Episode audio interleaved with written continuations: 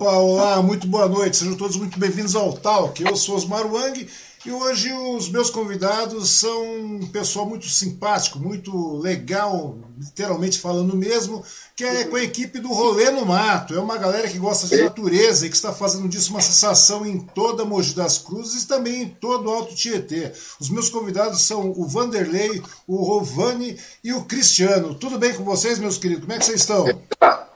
Beleza. Tudo jóia, mano. Tudo beleza. Tudo tranquilo. Ô, meu querido, grande prazer ter vocês aqui, de verdade. Eu acho uma proposta muito inovadora quando o Vanderlei me, me, me falou, chama a gente para dar uma conversada tal a respeito. Eu falei, pô, rolê no mato, o que, que vem a ser isso, né, cara? Daí eu achei bastante legal a proposta de vocês. Eu sempre via, né? O Vanderlei é meu amigo de, de Facebook há muito tempo já. Ele é amigo do, de um amigo, né? Um amigo meu de muito tempo também aí, o Wilson Cardoso, né? É, é tudo, é, você percebeu que é tudo WC aí, vocês que estão aí? Vocês perceberam que é tudo WC aí na, na, família? E o que aconteceu? E nesse meio tempo eu sempre via fotos do, do, do Vanderlei lá em cachoeira, plantando bananeira, fazendo um monte de coisa, fazendo trilha. Eu não entendia muito bem o que, que era, né? Eu falava, pô, rapaz é muito simpático para ficar é, é, nessas situações todas, depois que fui descobrir que era um rolê no mato, que é uma equipe de trilha, né, que vocês fazem uma trilha. Eu gostaria que, bem, de agradecer em primeiro momento a sua participação, a participação de todos aí, porque eu acho uma, uma, uma proposta bastante legal. Né, e né, pela disponibilidade, agradecer as pessoas que estão aqui participando também da nossa live. E me diz uma coisa, como é que surgiu essa ideia de, de, de, de ter essa equipe de trilha? É, isso aí o Cris pode explicar melhor para você, que a ideia é a partir dali. A part... é, só só para só, só poder me identificar. O Vanderlei eu conheço, agora os demais, é o Cristiano do meio, é isso? Exato. E o Rovanildo, eu. Está à esquerda, aí, beleza. Mas tudo Rovani. bem. E como é que. Rovani? É Rovani, né, cara? É Rovani, Rovani. É demorou para aprender também. É o Van... Você também demorou? Demorou. Pois é, mas acontece, agora eles vão aprender. Mas conta aí, Cristiano, como é que surgiu essa ideia? Muito legal a proposta de vocês. Bom, basicamente, é, desde pequeno já tem essa, essa interação com a natureza, né? Tudo começou, meu pai era da Forças Armadas, das Forças Armadas, meu avô era militar. Uhum. Desde pequenininho, meu pai ele sempre introduziu essa questão de sobrevivencialismo e tal, é, a gente não ter nojo de nada, né? E a família adquiriu um sítio, eu fui morar no sítio também, e ali a gente é, interagia muito também com as questões da roça e tal. Uhum. Eu peguei muito gosto por isso, né? E o tempo, o tempo foi passando. Com o Rovani, eu conheci o Rovani em 93, nós servimos juntos, né? Uhum. Só que dali passou o tempo, a gente se afastou, e eu sempre tive essa interação com a natureza, esse negócio de fazer trilha, e ia com um grupo ali, com outro grupo aqui. Até que chegou lá em 2017 e falei, poxa, eu preciso formar uma equipe. E, sabe, vai ali, vai aqui, começa a estudar os caras, eu precisava dos caras de responsa para chegar junto com a gente, né? Pessoal que tem responsabilidade, conhecimento. Daí eu lembrei que tem um amigo nosso, o André Xavier, que também serviu conosco, né? Eu fui falar com ele, eu falei, André, e a galera aí, o pessoal aí sumiram, tal, tá? Ele falou, o Vani tá aí, tá na atividade, né? Eu falei, pô, é o Vani, cara. Daí o, o André, ele promoveu com a gente aí um encontro, né? Eu lembro até hoje, a gente foi tomar uma cerveja e tal, deu, veio a ideia em 2018, no finalzinho de 2017, início de 2018, e formou, comentei com o Rubano, o Rubano falou, pô, tô querendo também sair desse, dessa mesmice, do sedentarismo, vamos ver o que a gente faz. Uhum. E tinha mais uma pessoa, que era o Lucas. O, eram três pessoas, né? A proposta sempre foi ser três pessoas, eram três pessoas. Uhum. E o Lucas, ele era ex-marido de uma professora amiga minha. Eu sou professor de História e Geografia também, né? É então, interessante que cada um de vocês tem uma profissão distinta também, né? Sim, cada, é, cada um tem uma profissão distinta. Uma... Você é professor, né? Isso.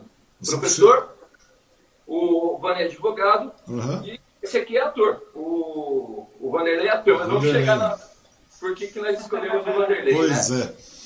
é. Aí aconteceu. O primeiro integrante conosco, Lucas, né, foi ele, inclusive, que bolou o logotipo aqui da, do Rolê no Mato, né? Uhum. É, ele era tecnólogo da informação, da TI. Sim. Só que, por vários motivos, ele acabou deixando a equipe, né? Nós até queríamos agradecer a ele pelo logotipo. Uhum. Eu pensei Depois, que você ia falar, queremos agradecer por ter deixado a equipe. Eu falei, rapaz. deixado o logotipo como presente dele pra gente. Né? Muito legal. Diga-se passagem, é um logotipo bastante legal, né, cara? Transmite muito a, a, a, no caso, a natureza mesmo do projeto, né, cara? Eu achei Sim. muito legal o logotipo de vocês, de verdade, cara. Eu não conhecia, eu não conhecia, pra você ter uma ideia. Quando ele me passou, eu falei, nossa, tem tudo a ver esse logotipo, cara. Mas Pra chegar no nome Rolê no Mato, foi quase uma noite toda pra gente falar Rolê no Mato, rapaz. Era rolê na trilha, era rolê não sei o quê, era passeio não sei o quê. Quando a gente tava desistindo, chegou lá o Rolê no Mato. Foi, pô, Rolê no Mato, hein? Isso rolê né, tá na moda. E entrar no mato, então a gente falou, vamos Rolê no Mato. Não tinha, uhum. não tinha ninguém com esse nome, né? E acabou que pegou isso aí, rolê no mato ali, rolê no mato aqui, vamos dar um rolê no mato. E ficou legal esse nome aí, né? Daí o Lucas saiu, entrou um outro integrante, que era a Michelle, minha esposa. Sim. Ela é, da, é técnica de enfermagem, só que ela ficou pouco tempo mesmo devido à indisponibilidade de horário. Daí ficamos nós dois novamente aqui. Eu falei, caramba, mas e agora? E nas trilhas que nós fazíamos, o Vanderlei sempre vinha. Ele, uhum. o filho dele, ele, a noiva, né? Daí o que aconteceu? O Vanderlei, eu conheço ele desde que era meu amigo de infância. Uhum sempre, sempre teve essa pegada meio indígena, meio esotérica no mar. O cara sobe na árvore, o cara sobe em, em cipó, o cara faz yoga, vai na, vai na cachoeira, fica um tempo ali na cachoeira. Eu, anda descalço, anda descalço. Uhum. Então, a gente parou, parou, pensou, falou, vamos chamar o Edmund Cristo, né? O, o, o Vânia falou pra mim, eu falei, Edmund Cristo, ele é o Vanderlei, falou, Vanderlei. Conversando Vulgo Vanderlei, né? Vulgo Vanderlei. Como? Vulgo Vanderlei, né? Vulgo Vanderlei. Vulgo Vanderlei. Daí conversamos com ele e deu certo. Hoje a equipe é composta por três membros, né? Uhum. E vários apoios. Vários apoios. Ou seja, a, ou seja, a linha de frente, o primeiro escalão são vocês três, né? Que vocês vão lá, vocês gerenciam e tal, tudo mais. Depois tem toda aquela equipe de apoio, né? Que vocês fazem. Inclusive, inclusive alguns ex-participantes ex, ex que eram ex-linhas ex de frente, eles continuam fazendo parte dessa estrutura, não é isso? Com certeza, está aberto as portas aí, de vez em quando vem uhum. com a gente, né? Aqui, deixa eu só pegar o, uhum. a marca deles aqui. E hoje funciona assim: eu sou o cara que conduz o grupo, uhum. o Rovani é a contenção, né? Entendi. E o Vanderlei vai lá na frente no, nós três trabalhamos dessa, dessa maneira. Cada um tem uma especificidade na trilha. Uhum. Eu, por exemplo, eu passo as informações, eu vou conduzir.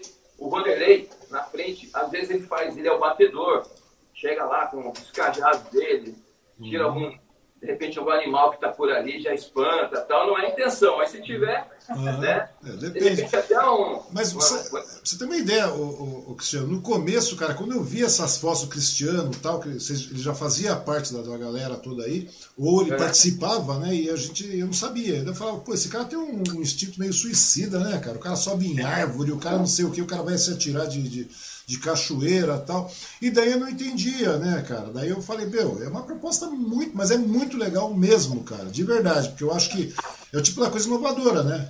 Apesar que começou aquele instinto de você é, já, já, já, já, já ter várias, várias ações dentro do interior, tal, no meio do mato, aquela coisa, e de repente você vai juntando uma galera, tal, tudo mais para. No início foi como hobby isso aí, não foi?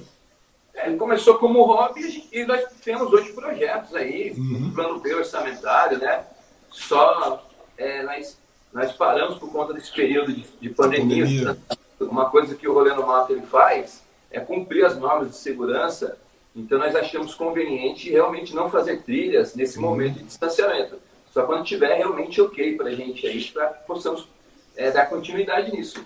Mas no mais, é isso aí. Começa como hobby e você acaba despertando aquela é, ele vira um hábito para você. Para você ter ideia, uhum. eu estou na abstinência de sair para as trilhas para fazer acampamento. Não tem o cara que tem abstinência de tomar uma cerveja, de Sim. comer um churrasco, de é, fazer uma é, bola? Apesar Nós que temos abstinência de fazer um acampamento, de fazer uma trilha. Pois é, cara, mas nesse período aqui a gente está com abstinência de tudo, né? Essa é a verdade, é. né? Você ter uma ideia, eu, eu, toda a conversa, porque a proposta do toque não era nem essa. A proposta era a gente sentar, conversar no mesão, como eu falei com o Vanderlei, né? sentar todo mundo, conversar, vamos conversar, tal, de boa, tranquilo. É, como eu tenho uma proposta lá no Suzano hoje também, no grupo Hoje Diário, E lá todas as entrevistas, tudo acabou ficando tipo em home office, cara. Ficou uma coisa bastante complicada. E não é só isso, né, cara? A sua vida social mesmo para, né, nesse momento, porque a gente não tem uma definição de nada tal. Isso que eu queria lhe perguntar, porque a proposta de vocês é uma proposta bastante legal, uma proposta que eu já pude ver, cara, que, que vocês estão levando já até para o lado profissional da coisa, realmente, né, meu? Vocês já, tem, já estão com todas as estruturas, estão com, fazendo as divisões corretas e tudo mais, cargos, situações, vocês já estão é, é, com tópicos e temas já pré-elaborados para abordar todo, toda e qualquer situação, cada região, cada área, vocês fazem uma pesquisa prévia, pelo que eu pude perceber. E o que acontece? Nesse meio tempo aí, é, como é que foi? Logo que vocês iniciaram, tal, primeiro eram vocês três, né? Você falou, depois veio sua esposa, teve um camarada que, que é, foi um dos primeiros, saiu, tal, etc. No final vocês ficaram apenas em dois. Mas mesmo assim, nesse meio tempo, você falou que o Vanderlei sempre vinha. O Vanderlei não era o único que vinha junto, né? Tinha mais pessoas que começavam a vir. E como é que foi para lastrar a proposta do rolê no mato, assim, cara? Como é que começou a juntar a galera? Como é que foi a receptividade desse povo? Bom, na verdade, quer, quer você quer falar? Pode falar. Não, pode continuar. Não, pode, verdade, não, pode falar de. É, se vocês quiserem tirar a máscara ou falar, também não tem problema nenhum. Ah, você sabe que é, a foto também, as fotos, gera muito publicidade. Uhum. Geralmente o pessoal fala assim, pô, você que lugar que é esse? Você explica, tá, me chama na próxima tal. E você chama na próxima e não vai, né? Uhum. E vai, vai, uma hora vai. E quem vai, quem acha que não é legal e vai pela primeira vez, quer voltar. Por quê? Ah, eu não vou falar que nós temos assim um diferencial, mas o bacana da equipe Rolê no Mato é que nós interagimos com todo o grupo, né? Então nós já conhecemos o grupo. O grupo, de alguma maneira, as pessoas que vão ter uma afinidade com cada um de nós. Uhum. Ou com o Bani, ou comigo. Então nós já conhecemos a longo prazo. E essas pessoas chamam outras pessoas, né? Sempre tem gente nova. Sempre tem gente nova aparecendo. Ou seja, ou seja, em cada rolê sempre tem gente nova. A grande verdade é, é essa. Porque não é só interação, não é só interação, pelo que eu estou entendendo, não é só interação na mata, tal, na, nos lugares mais diferenciados que vocês encontram por aí, mas também não é só isso, é a, social, é a socialização que vocês fazem, né, cara? Na verdade, ou seja, nesse caso, todo mundo acaba virando meio que amigo, né? Quem vai uma vez, vai outra, tal, e acaba não perdendo contato, vocês trocam contatos e tudo mais. Ou seja, vai virando uma grande família. É isso mesmo ou eu estou errado? É isso mesmo, né? Tanto é que eu acho que hoje, o rolê no mato, eu até vou falar uma coisa meio exagerada, mas ele virou uma filosofia de vida, uhum. e daí eu peguei para não, não desmentir isso, né? Não deixar eu, eu comprovar isso comigo, né? Não deixar mentir sozinho. Não sozinho, né? A partir do momento que você. Eu tenho hoje a floresta, a mata, como se fosse o meu templo. Uhum. Eu não sou religioso, mas ah, quem. Se Deus existe, Deus está na floresta, Deus está na, na natureza. E ali é o lugar mais próximo daquilo que você acredita que possa ser um ser maior. É ali, não é na área urbana. Então a gente encontra ali. Então, quem, um acampamento, você não, você não tem noção que é os acampamentos que nós participamos aí, as trilhas que nós fazemos, é, a interação, a recreação que nós fazemos com o pessoal, é muito bacana. Então, é, é uma descontração muito grande e assim, graças a Deus, quem foi com a gente sempre fala em voltar. Sabe? Então, sempre fala em voltar. E o mais legal, cara, é que vocês contrastam mesmo, né? Porque geralmente a gente está nessa vida, mesmo quando a gente não está nesse período de pandemia, você fala, ah, a gente tem vontade de tomar uma cervejinha, tem vontade de fazer isso, fazer aquilo, mas sempre de uma maneira urbana, né, cara? Sempre de uma maneira muito fechada, muito pesada, que é aquela coisa da correria, aquela coisa de concreto demais, sabe? É de você sempre tá nessa vida urbana, nessa situação que é sempre cheia de pressões e tudo mais. Quando vocês. É, é, faz essa proposta, quando vocês vão fazer um rolê, vem toda aquela galera, aquele pessoal todo, vocês quebram esse paradigma, vocês, vocês vão no contraponto disso, né, cara? Vocês derrubam toda essa pressão, tudo aquilo ali cai naquela hora, né, cara? A partir do momento que vocês começam a, a, a se reunir para realmente entrar na mata, porque vocês previamente já entraram, vocês previamente já conhecem.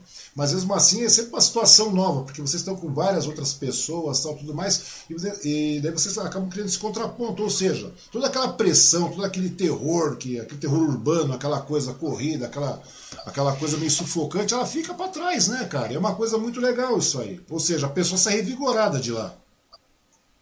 Sim. O que acontece? Uh, eu vou deixar o Rovani falar um pouquinho disso aí. Uhum. Uma das da interação que eu percebi que o pessoal essa, essa estreitamento que tem com a gente, eles acabam construindo conosco aqui, uhum. é porque a pessoa que vai com a gente, muitas vezes, algumas pessoas não acreditam que conseguiriam ir. Eu até vou deixar o Rubânio falar um pouquinho sobre isso. É, essa, essa é, uma, é uma das propostas a gente fixou no, no, no rolê no mato, inclusive.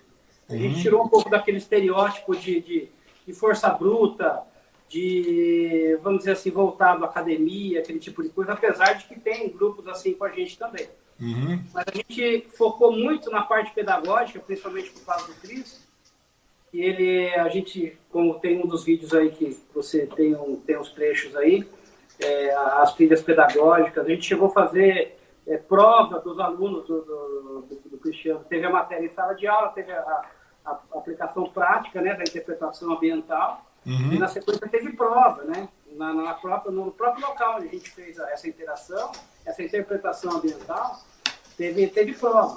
E, por exemplo, também, é, e são crianças que você percebe que é, é diferente de, da minha época. Nós estamos aqui tudo na faixa dos 40 alguma coisa, uhum. né? Bastante, um pouquinho acima já dos 40.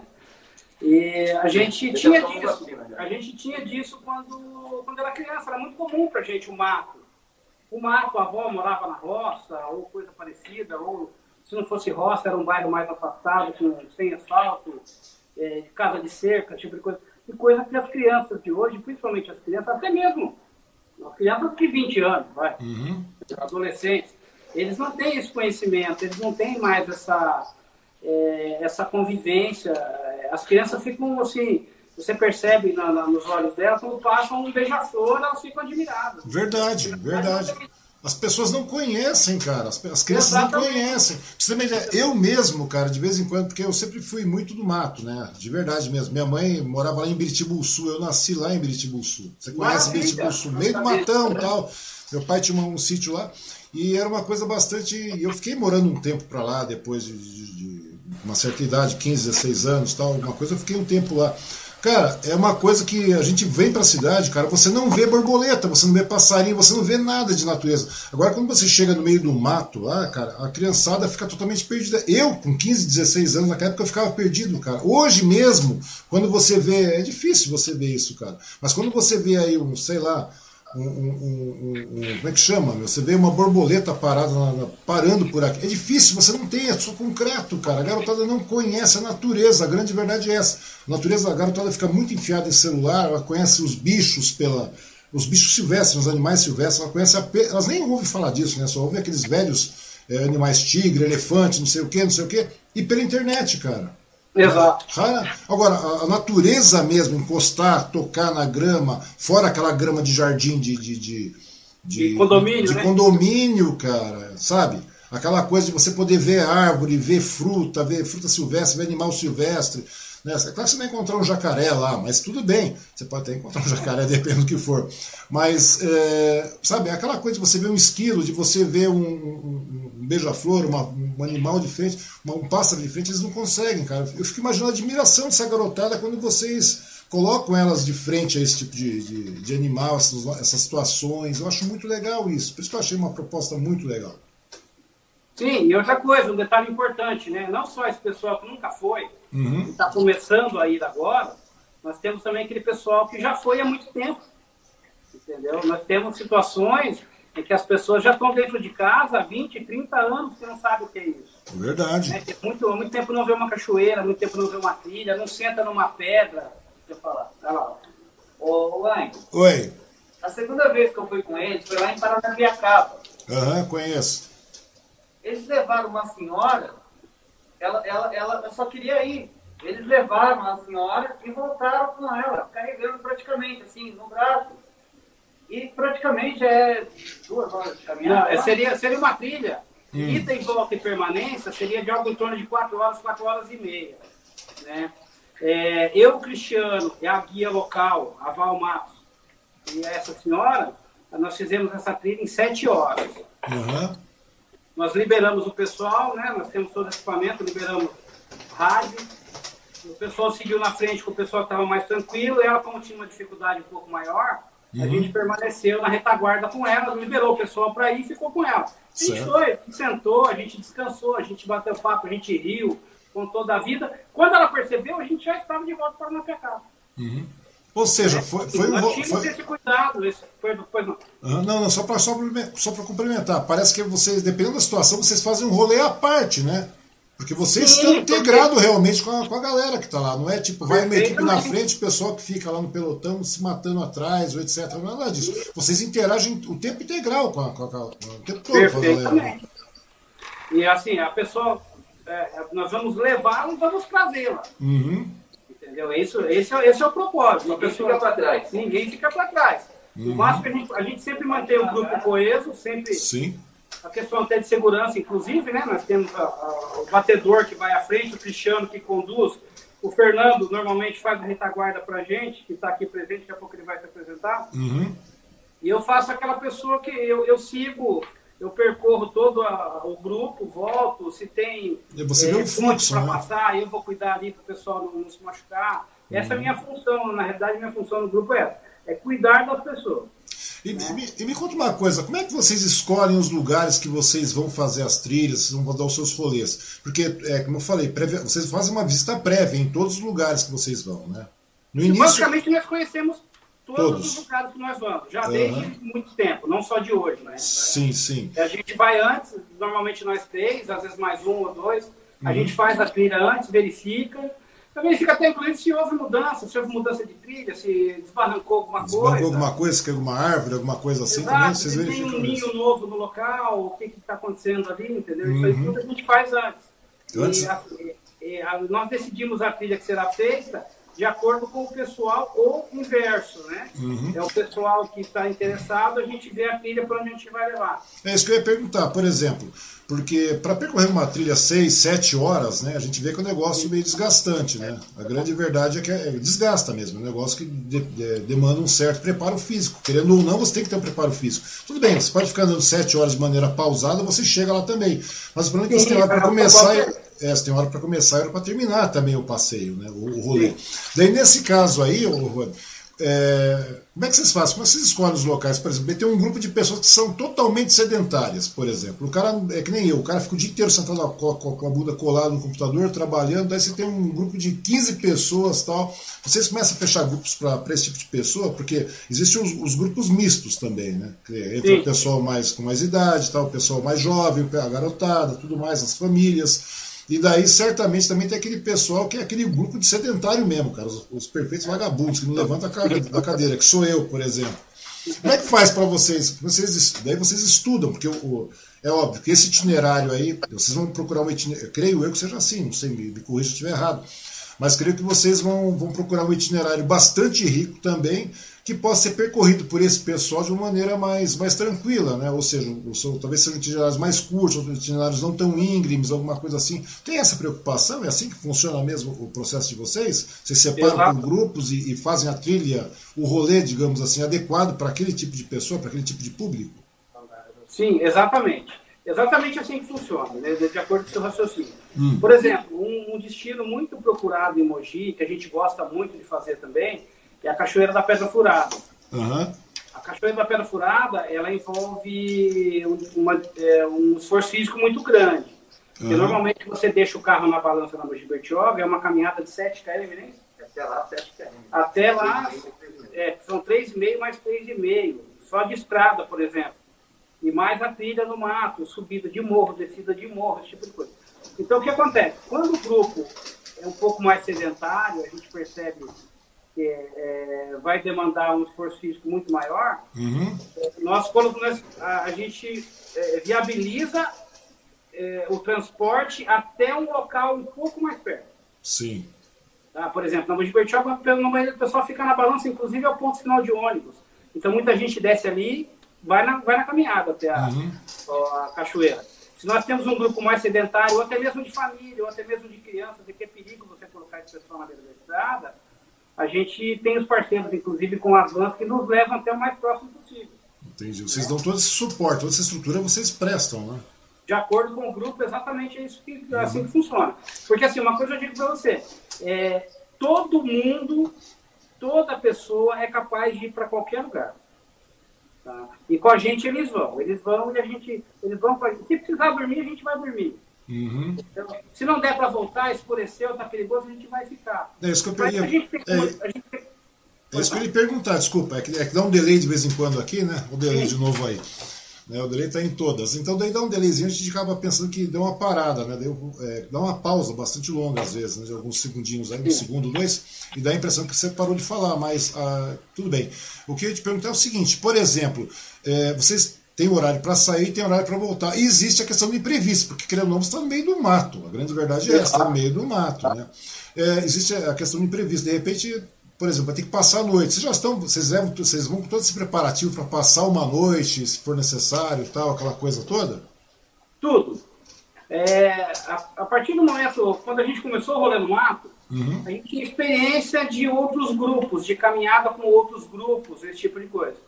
Né? É, a gente chama mochilinha básica, alguma coisa. Hoje em dia nós temos todos os equipamentos necessários, uhum. né? nós temos todos os equipamentos.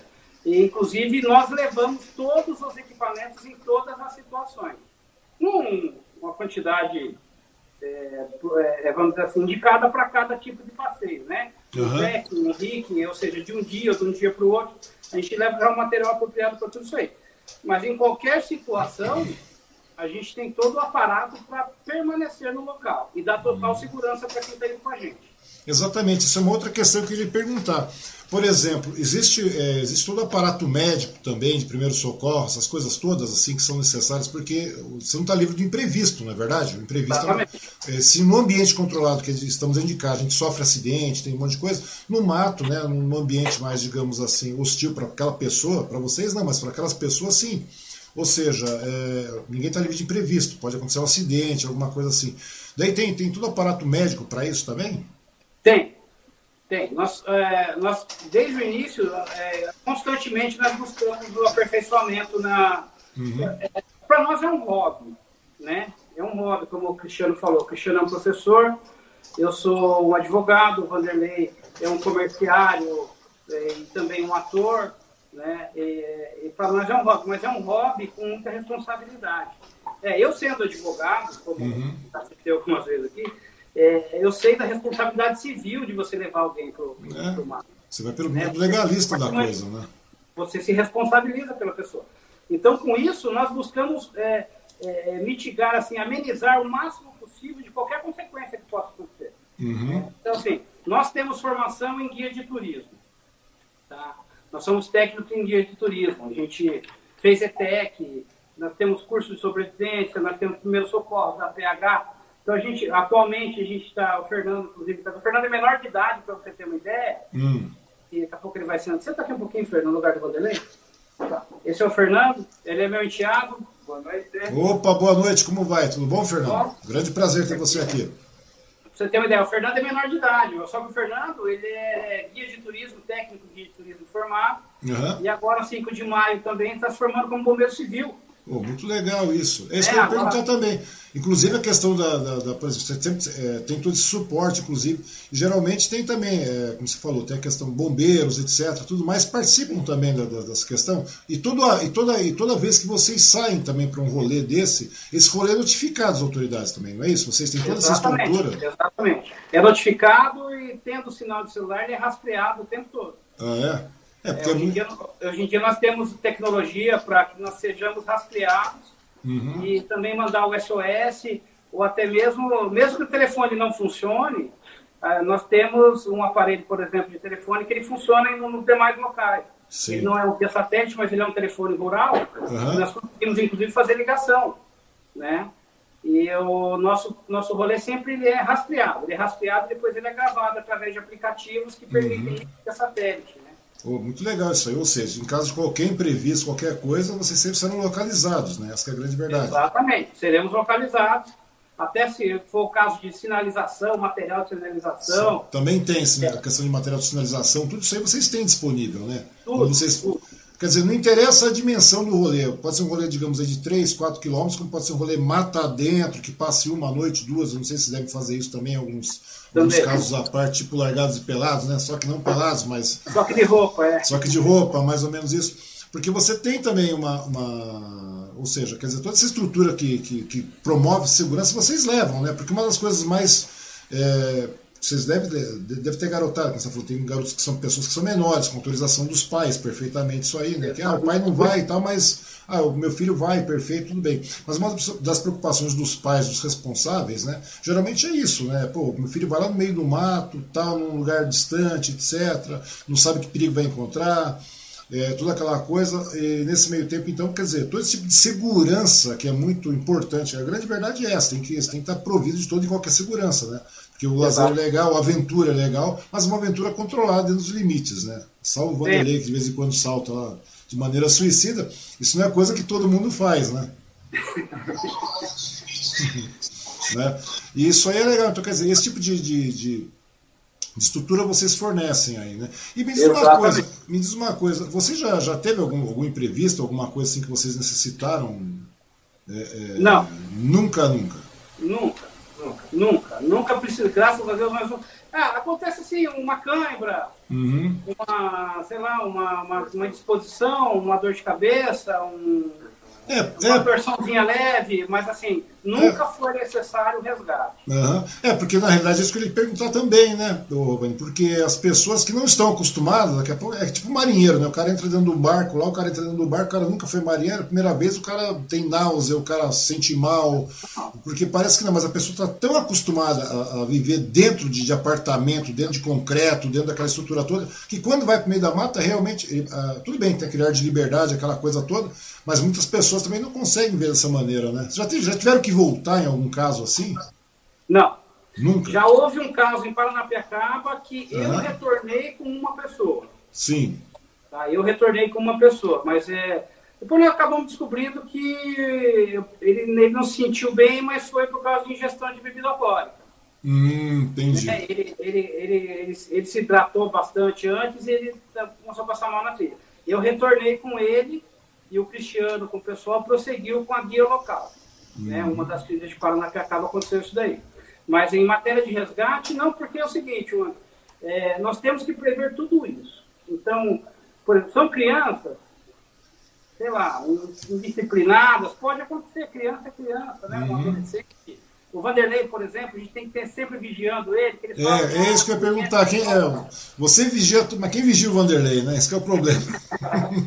é assim, se é uma equipe, por exemplo, vamos levar, nós vamos levar 15 crianças. Uhum. Só eu, Cristiano Vanderlei, é, começa a fica perigoso.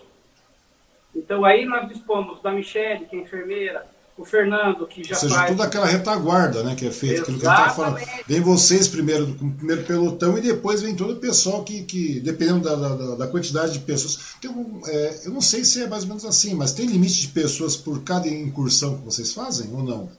É, o ideal seria assim, é, cinco pessoas, assim, pelo menos é o que a gente tira por base, né? Alguns é, até admitem um grupo, um grupo maior por pessoa, até 12 uhum. pessoas, para uma pessoa só tomando conta, isso a gente vê muito, entendeu? Mas a, a nossa média é sempre de 5 para 1. Entendi. Cinco pessoas precisam gerenciadas por uma pessoa. Exatamente. Só que ao mesmo tempo a gente, a gente não divide esse grupo, a gente fecha o grupo. Já uhum. aconteceu nós dividimos assim entre alunos, meninos e meninas, né? Já aconteceu a gente fazer isso daí em algumas trilhas também, mas é uma questão até de facilitar. Por exemplo, uhum. o menino ele tem uma tendência a ser um pouco mais curioso, um pouco mais ousado. Então uhum. já aconteceu da gente dividir, botar um, é, uma, uma inspeção maior com relação aos meninos e uma inspeção menor, porém responsável e controlada com relação às meninas. Uhum. Já aconteceu isso também. É porque então, as meninas assim, são mais comedidas, né? As meninas são mais tranquilas, assim, né? A garota, os meninos não, os meninos já são meio, meio atirados, né? Oi, Oi pois eu não. um comentário. Nós estamos falando aqui de crianças e adolescentes. Mas, por incrível que pareça, quem dá mais trabalho pra gente são as pessoas da nossa idade. Verdade. É, isso querem, é... Muitas vezes querem provar que são meninões ainda, rapaz. Pois é, cara, isso que eu queria e te assim, é perguntar. É legal. Show de bola, a gente já sabe disso. Então são as pessoas que a gente controla um pouquinho mais. Que nós temos aí ah, mais atenção até do que os próprios adolescentes e crianças, por incrível que pareça. Uma garotada, pois é, de repente você está vendo lá, tem uma cascata enorme, tem uma cachoeira, vai lá aquela pessoa, aquele, aquele trintão, aquele quarentão, fala, não, eu vou pular nessa bagaça, vai impressionar, vai não sei o quê. vai falar, já aconteceu. Daí o cara vai lá, o cara, não, o Vanderlei pulou, eu vou pular também. Não, peraí, rapaz, não é assim, né? O Vanderlei, tem, tem o, o, Vanderlei ameaçou pular, o cara fala, não, eu vou pular. Daí o cara vai lá, pula. Ou seja, é o tipo da coisa que geralmente você tem que controlar, né? Porque é, é aquilo que eu falei, a pessoa está tão acostumada a viver dentro da, da, da, daquela questão do apartamento, fechado, é, vendo, vendo, todas essas maravilhas, entre aspas, assim, só pela internet, né? Só pela, pelo Facebook, ou só pelas redes sociais, ou só por isso, por aquilo, por Discovery Channel, né, cara, digamos assim. O cara, é, o cara não vê um TU, cara. Quando ele vê um TU, ele deve ficar abismado, né, cara? Não é verdade? O cara deve ver um lagartão, o cara deve ficar todo abismado. Eu via muito. E vou te falar uma coisa, viu? Hum. O pessoal fala, tem aí uns, né, uns biólogos, uns sobre, é, umas pessoas que fazem sobrevivencialismo na, na TV, programas, né? Antigamente você até assistia e falava, é mentira que o cara, 50 metros, 30 metros, vê um bicho. Hum. Quando nós começamos a sair na trilha, houve uma disputa entre nós para ver quem conseguia encontrar um animal primeiro. Uhum. Ou uma serpente, ou um sapo, ou um sapinho pinho de ouro, ou um... Rapaz, você começa a adquirir hábitos, a adquirir assim uma certa... É, como que eu posso dizer? É um, um instinto. Um feeling, né? Um feeling. Um feeling, né, onde você começa a enxergar essas coisas e chega uma hora que não é mais novidade. Pois Por é, cara, pois é. uma coisa. É muito interessante isso aí. Porque para vocês já, já fica, se torna trivial, né? Porque vocês já fazem isso há anos, né, cara? Anos vocês estão dando rolê, anos vocês estão dando volta, tal, etc. Mais. Mas quando chega o cara assim, né, cara, que nem, vamos chegar, que nem eu, por exemplo. Ah, você tá, eu tô acostumado a ficar trabalhando o dia inteiro, tal, não sei o que lá. Beleza, daí vamos lá pro, pro meio do mato. Querendo ou não, pelo tempo que você fica dentro de casa, pelo tempo que você fica parado, que você fica represado aqui, cara, a partir do, quando você vai pra rua, cara, e, e fala, não, agora eu vou sai dessa, dessa estrutura e vou literalmente pro mato, cara, dar um rolê no mato. Porque a pessoa fica impressionada, né, cara? Porque a molecada, a molecada natural porque vem aquela curiosidade natural. Agora, o, o, o cara de mais idade, a mulher de mais idade, o, o, homem de mais idade, quando ele chega no meio do mato, cara, ele começa a ver tudo aquilo ali, como é que é a reação desse povo, cara?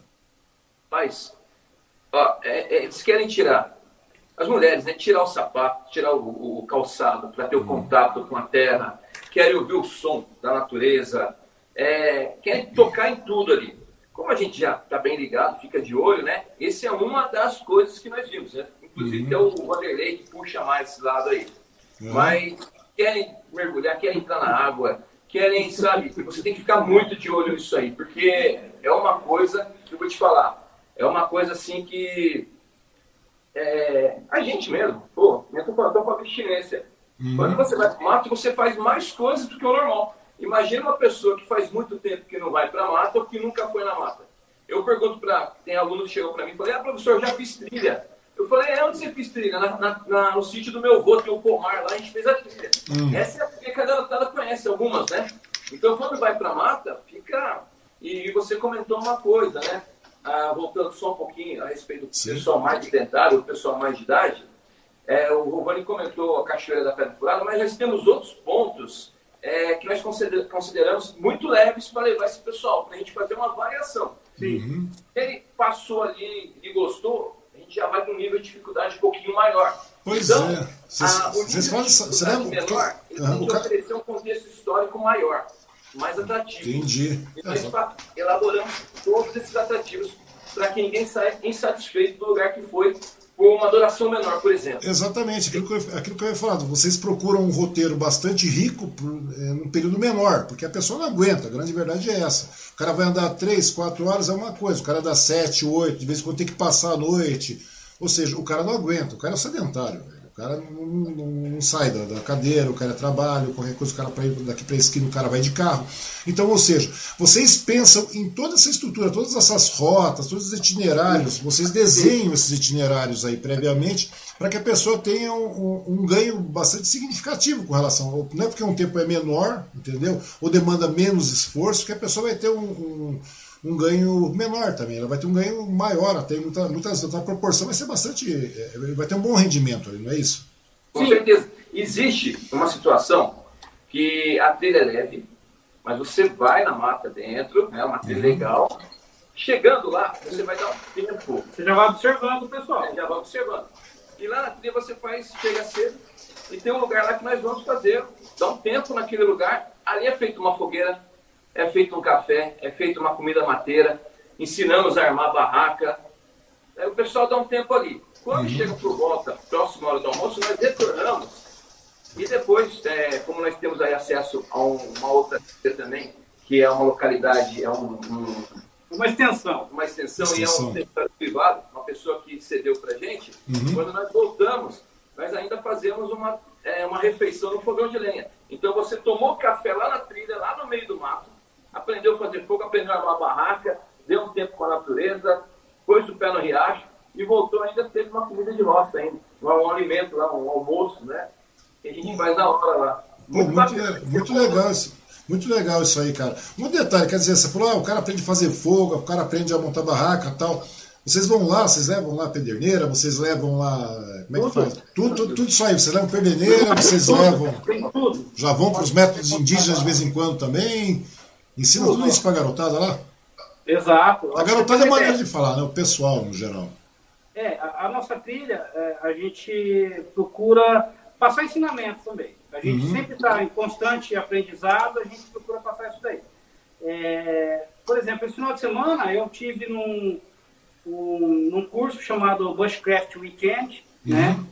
É, o famosíssimo mestre de fazer fogo, Humberto Costa, de Santa Catarina, que ministrou o curso. Foram dois dias lá de muito, muito aprendizado, em que eu, pela primeira vez, eu fiz fogo primitivo, com arco e broca. Pois é, isso que eu ia perguntar, cara. Você fez fogo primitivo com arco e broca? Com arco e broca, e coisa de poucos segundos. Ou seja, ele passou para a gente o conhecimento dele, uhum. ele transmitiu de uma forma mais é, é, específica, uma forma direta, sem enrolação. Já passou a madeira correta, a forma correta, a posição da mão, é, esse tipo de coisa. Você ali, você, eu fiz fogo com arco e uma broca, num, num pedaço de madeira. Né? Seja, então a gente procura, praticamente é uma situação muito difícil, é muito específico para você passar isso para a molecada. Uhum. Mas o que a gente procura passar? É, existe assim, é, você tem que estar preparado, tá? Então, o que, que a gente até demonstra para o pessoal, né? É, você está preparado, você vai fazer um passeio, você vai fazer um acampamento, é, não tenta assim abusar da sorte achar que você vai fazer fogo esfregando a madeirinha ali né? Ou no, no hand drill, ou no bow drill, né? Uhum. Com as mãos ou com arco. Então, o ideal é um kit de fogo, entendeu? Você leva um fósforo, você leva um isqueiro, você leva um acendedor desse básico de, churras, uhum. de churrasqueira, né? Isso aqui eu sempre tenho, a gente sempre tem o kit totalmente pronto, a pederneira, a pederneirazinha, né? A criançada adora usar isso aqui, eu também adoro usar isso aqui. É, isso aí, é, mesmo assim, você precisa ter técnica para usar uma pederneira, né, cara? Você tem que ir lá, tal, colocar, tem que colocar o, o tipo de combustível correto, né, o material combustível correto, você tem que. Exato. E tem que ter um certo cuidado, mas funciona, cara. Ou seja, e todas essas noções vocês passam também para o pessoal, não só para garantado. E um, e um, outro detalhe também que eu queria perguntar para ti é com relação à questão da pedagógica da coisa, né? Por exemplo, todas essas trilhas que vocês fazem, todo esse, esse rolê, essas incursões dentro do mato que vocês fazem aí, vocês, é, vocês acabam conhecendo cachoeira, acabam conhecendo pedras, é, é, pontos, digamos, que, que são mais é, é, conceituais aí, tudo isso aí vocês acabam é, tendo uma pré, vocês buscam essas informações também, vocês pesquisam tudo isso aí, tá, é, todo esse conteúdo, todo, todo o conteúdo que está na trilha, né, todo, todo o seu itinerário de trilha, vocês acabam conhecendo. E daí tudo isso aí vocês param também uma, uma, de uma forma turística, digamos assim, como se for, além de vocês agirem como, como guias e tudo mais, é, desculpe, como, como incursores lá dentro, mata dentro, vocês também trabalham como, como, digamos assim, guias turísticos, entre aspas, porque passa a ser também isso aí, não passa? Sim, não, exatamente o intuito é esse. É, nós já fizemos trilhas com outros grupos, assim, onde eu aprendi uhum. bastante coisa, fizemos rapel, e a gente acabou aprendendo bastante coisa, mas é, eu percebia que era assim, é, juntou mochila nas costas, caminho da roça até chegar no destino. Uhum. E o nosso intuito não é esse. Nosso intuito é o, o, antes, o durante e o depois. Tá? Nós temos tudo isso daí. O durante é você interpretar o que é comestível, o que é remédio, o que é uma mata primária, o que é uma mata secundária, o uhum. que é uhum. nativo, o que não é nativo, ao identificar algum animal que está em extinção ou não. né? E nisso a gente encontra pássaros, é, que nem você falou, você comentou até dos esquilinhos, né? O nosso, uhum. nosso esquilo brasileiro aqui Sim. encontra. Eventualmente, mas também a gente encontra serpentes, vários, vários Sim, tipos. serpente, serpente é mato, literalmente, sem trocadilho é mato. Né, que vocês Exato, é, é, aqui, por exemplo, na, na, nossa Serra do Itapeti, por exemplo, na, na Serra do Mar, Serra do Itapeti, é, a jararaca é quase que, vamos dizer assim, é, certeza você encontrar. Uhum. Entendeu? A jararaca é um animal que constantemente está no nosso caminho, mas assim, nunca tivemos problema. 90% dos acidentes que acontecem no Brasil, os animais peçonhentos, é com a jararaca, né? com a serpente, né? Tem uhum. outros animais peçonhentos também. Mas é com a jararaca. Essa, assim, graças a Deus, e logicamente nós temos o batedor, que é aquele que vai coisa de 20 metros na frente, observando. Uhum. A gente vai sempre fazendo um barulhinho. O horário também de entrar na mata é estratégico, o horário de sair da mata também é estratégico, você fazer o deslocamento é, não. Porque todo esse conteúdo é importante, né? O horário que você vai entrar, o horário que vai sair, porque se você sair muito tarde, tem muito animal, né? Muito animal é, é, pessoa dando, dando, dando rolê. Então é tipo da coisa. Pois não. Uma coisa que a gente leva pra gente, período de chuva. Hum. É, são os períodos mais quentes aqui, né? Então você tem ali novembro, dezembro, janeiro, fevereiro. E geralmente o pessoal procura muito cachoeira. E nós somos um pouco assim pé atrás com isso. Uhum. Para isso, desenvolvemos uma estratégia. Numa trilha até uma cachoeira, nós optamos em fazer essa trilha quanto mais cedo possível.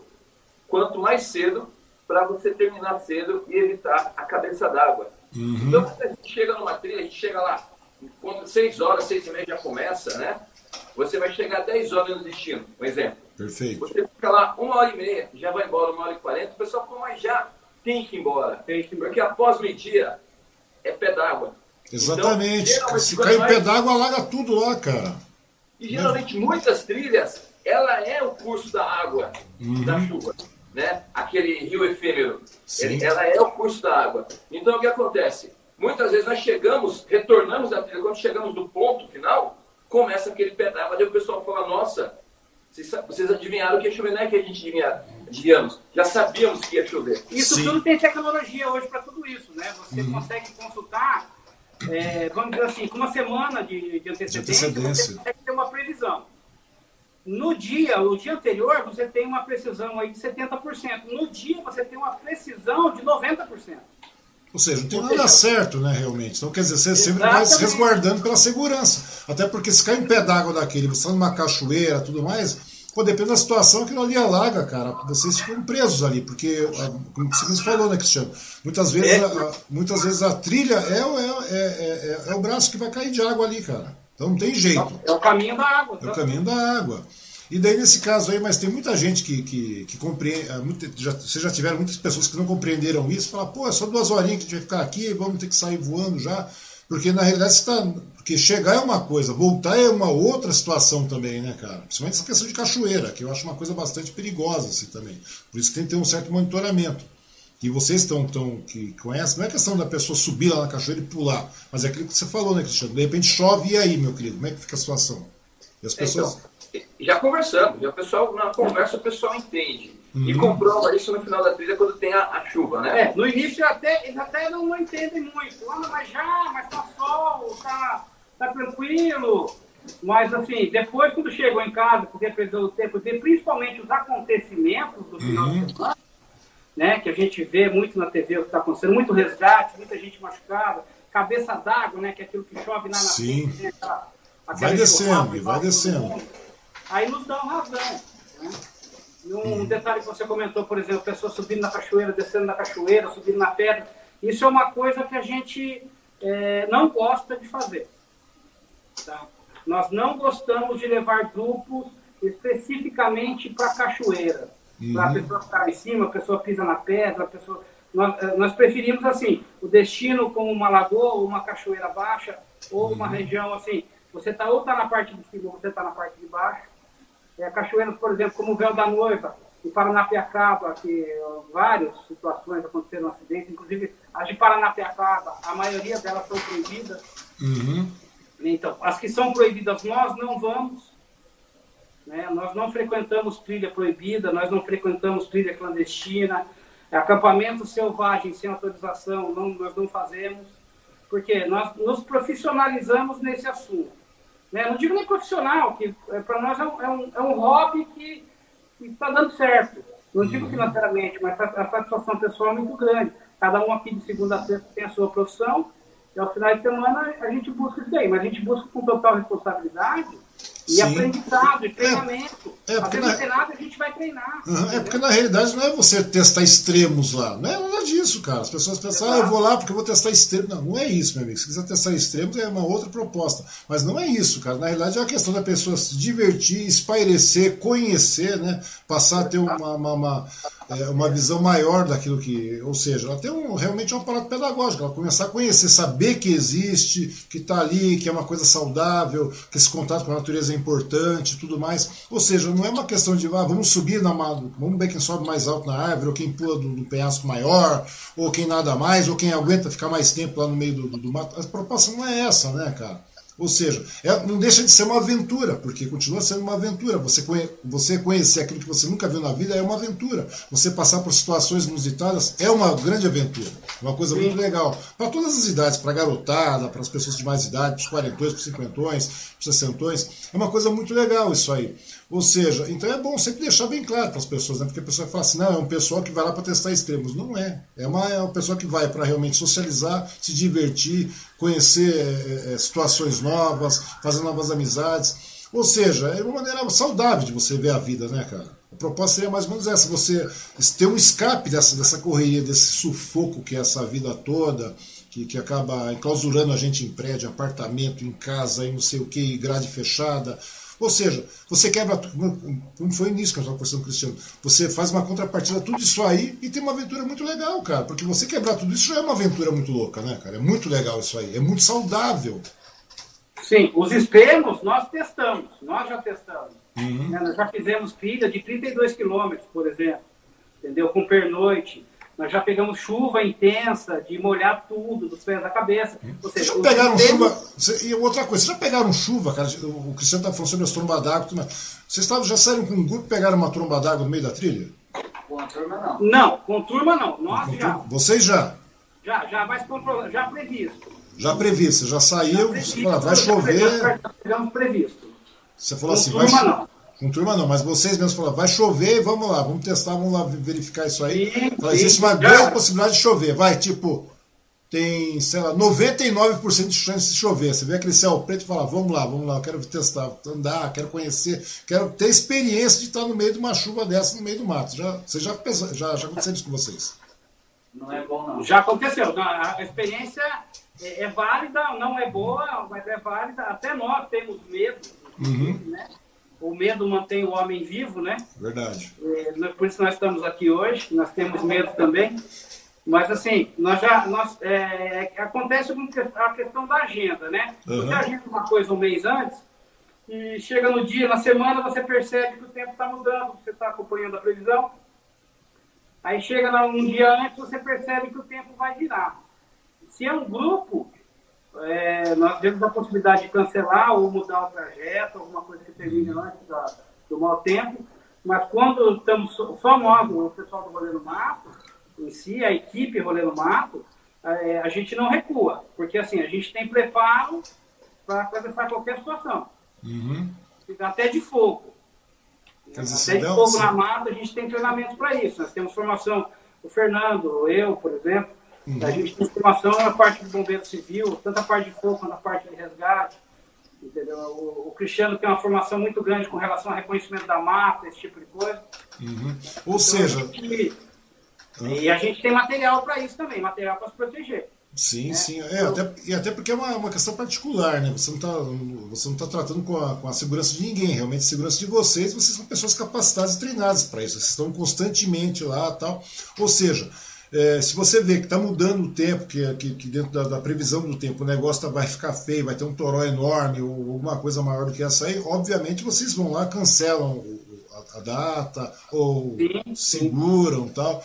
Porque é isso aí que é muito importante, né, cara? Acho que isso é muito legal. É você ter esse tipo de, de, de, tratamento, esse tipo de aventura, esse tipo de contato com a natureza, mas de forma segura, né, cara? Porque na realidade o ser humano, o, o, o, se você está diariamente, você é especialista, está lá, está no meio do mato, é uma coisa. Você está convivendo com isso sempre. Eu estou desde garoto, como, como, o Cristiano mesmo falou. Ou que nem o, o Vanderlei, que sempre está aí, né, sempre esteve, sempre gostou disso, você também. E você sempre tão direto na, na mata, fazendo as excursões e tudo mais. Isso é uma questão de conhecimento, para vocês aprenderem mais, conhecerem mais. Porque conhecer no livro é uma coisa, agora quando você está no meio da mata, você acaba conhecendo de outra forma. Isso é muito legal. Agora, quando chega a pessoa comum, digamos, um civil comum assim, vocês já, já resguardam, né? Vocês dão todo esse resguardo para a pessoa. Eu acho que isso é muito legal, cara. É uma maneira muito, muito muito correta, né? muito legalista de trabalhar, cara. E, as, e, e, tem muita gente que faz, como você falou, tem muita gente que faz trilha, ele vai na frente, deixa o pessoal atrás, o pessoal que se vira e vai seguindo no meio do mato. É, a gente Tanto... já viu casos assim, mas não é, a gente, uhum. a gente não vai acontecer nunca. Pois é, isso que é legal, cara. Esses são os diferenciais, porque hoje você acaba vendo muitos casos, aí o cara vai fazer uma trilha não sei aonde, o cara se perde, daí tá lá, fica 3, 4, 5, 6 dias sem estrutura nenhuma. Ou seja, é uma coisa meio ilógica as pessoas fazerem isso, né, cara? Ou seja, existem equipes como você, como, né, como a equipe do Rolê no Mato, existem outras equipes também, é claro, né, espalhadas pelo Brasil assim, que, que, que, trabalham de maneira responsável, cara. Ou seja, e tem muito itinerário bom para ser visitado de maneira segura, né, cara? Tem. Aqui em Mogi, é, pode tirar. Aqui em Mogi, o que acontece? É, existe a, a proposta, né, quando partiu conhecer os locais aqui em Mogi, desbravar, re, desbravar novamente Mogi. Uhum. Eu lembro assim, o meu pai, ele foi taxista durante muitos anos e no início da década de 80, ele me levava para lugares próximos que hoje não existem mais. Uhum. E hoje, se você não conhecer o que você tem, é incerto lá na frente o seu filho conhecer o que você viu hoje. É incerto. Eu tenho muita esperança que preserve tudo isso aí, esse pouco de Mata Atlântica que nós temos, né? Uhum. Mas, no entanto, a proposta é você, é, por exemplo, você vai dar uma aula de história, uma aula de geografia, e para você elucidar aquilo que você falou, muitas vezes sai de Mogi, vai para São Paulo, vai para qualquer outro lugar fora de Mogi, sendo que você tem uma riqueza enorme aqui. Enorme. Pois é, cara. Nós, nós é, realizamos um curso de patrimônio histórico e tem muita coisa que nós vimos aí que nós não sabíamos e fala, meu Deus, Mogi é tão rico. Verdade. Ele não que não é explorado. Tem uma, tem uma, tem uma curiosidade. Parece que nós fizemos, realizamos um curso com o Richard Rasmussen. Sim, há sim. mais ou menos dois anos atrás, lá em Santa Isabel. Uhum. E o Sérgio Rangel. Daí eu falei, vamos para lá, né? Foi eu e o Robani, acho que o Fernando foi, não sei. Aí o que aconteceu? Eu falei, vou encontrar muita gente aqui do, do pedaço lá só tínhamos nós dois da região. Sério? As pessoas de São Paulo, de Salvador, não sei da onde, Santa Catarina, só nós dois. pois é, as pessoas passam esse interesse pela região, né, cara? É que o pessoal que está na região não tem esse interesse. E a nossa missão é despertar esse interesse, mostrar que nós temos aqui Sim. munição, é, é, bagagem na mala para muita coisa. Tem muitos lugares aqui que você vai e tem muitas histórias que você resgata. E além do pessoal gostar da natureza, você passa a admirar aquilo. Você fala, poxa, ó, para você ter ideia, tem uma trilha chamada Pedra do Lagarto, ela é no rodeio. Tem gente que mora 50 anos no rodeio e nunca foi lá, nem sabia que existia essa, essa trilha. Verdade. Então, é, é a desinformação ou a falta de interesse nessa informação é muito grande. Tanto é que é mais fácil, assim, nós fazemos trilhas com o pessoal do nosso meio, mas é muito mais fácil você trazer pessoas de fora para fazer trilha do que as pessoas daqui de Mogi, uhum. por incrível que pareça. Mas sabe, Cristiano, às vezes eu acho, cara, que na realidade às vezes é uma falta de, de, de, divulgação. Por isso que eu acho muito legal essa proposta de vocês, porque muitas vezes as pessoas precisam ter esse empurrão, né, cara? Precisa ser empurrado e falar, opa, meu querido, tem aqui tem um monte de coisa.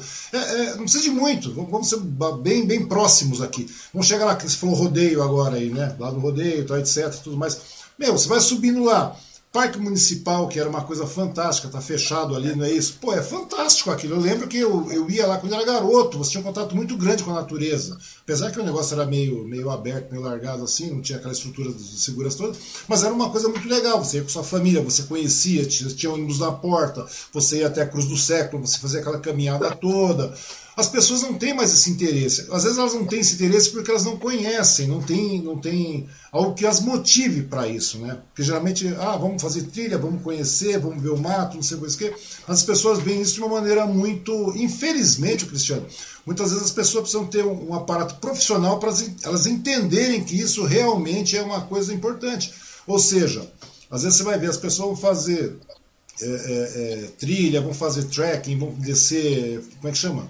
É, rapel, aquela coisa, tal, descer cachoeira, na, coisa toda. Tudo bem, tem pessoas que fazem isso aí, mas quando o negócio parece que tem um aparato profissional, as pessoas têm interesse maior. Você percebeu o que é isso? É, as pessoas não vão, cara, porque é de, ah, é de graça, então a pessoa não tem interesse. A partir do momento que o negócio se torna um tanto quanto, é, não digo caro, mas você tem que pagar, você tem um compromisso, tem a resposta de ir lá, as pessoas é passam. Assim. É bem assim, infelizmente é assim, né? É a mesma coisa, né, cara? A gente nunca vai pescar. Ah, a gente vai, tá, vamos pescar, não sei o que lá. Aí quando você aluga um barco, opa, agora a gente tem que pescar mesmo, vamos lá pescar. Daí você vai, começa a tomar gosto pela coisa, etc, etc, até que você deixa de tomar aquilo de uma maneira, de uma maneira digamos, é, é, é, obrigatória e torna aquilo uma, uma questão de, de, de passeio do seu, do seu, é um passeio trivial do seu dia a dia, né, cara? Eu acho que é bem por aí. E por isso que eu acho que é legal ter essa proposta. Quando o Vanderlei falou, ó, oh, tem um rolê do mato, eu falei, mas que raio de rolê do mato que é esse, cara? Fui procurar saber. é verdade, cara. Daí quando eu fui ver, eu falei, pô, é muito legal, cara, porque você passa a incentivar a galera aí. Entendeu? Você passa a incentivar, porque as pessoas não vão porque não tem ninguém que incentive. É, justamente, deixa eu só fazer um comentário. Um dos vídeos que você tem aí é da garotada é, é, da, da, parte da trilha pedagógica que nós levamos para fazer o reconhecimento na, na prática, né? Uhum. A, a ideia foi o seguinte. Eu passei, quando eu estava falando sobre a Mata Atlântica, né? Eu fiz todo um trabalho de Mata Atlântica em sala de aula para essa garotada. Desde os animais, as espécies de flora e fauna endêmicas, é, clima, o tipo de vegetação, o extrato, o solo, as rochas, né? E sem contar o teor histórico, porque você Sim. resgata teor histórico. Tudo aqui em Mogi é teor histórico. Serra do Tapeti, você olha, olha para ela hoje, você não imagina que essa serra já foi uma serra pelada quase. Verdade. O carvão queimou-se nessa serra. Né? Quem olha aí não sabe disso.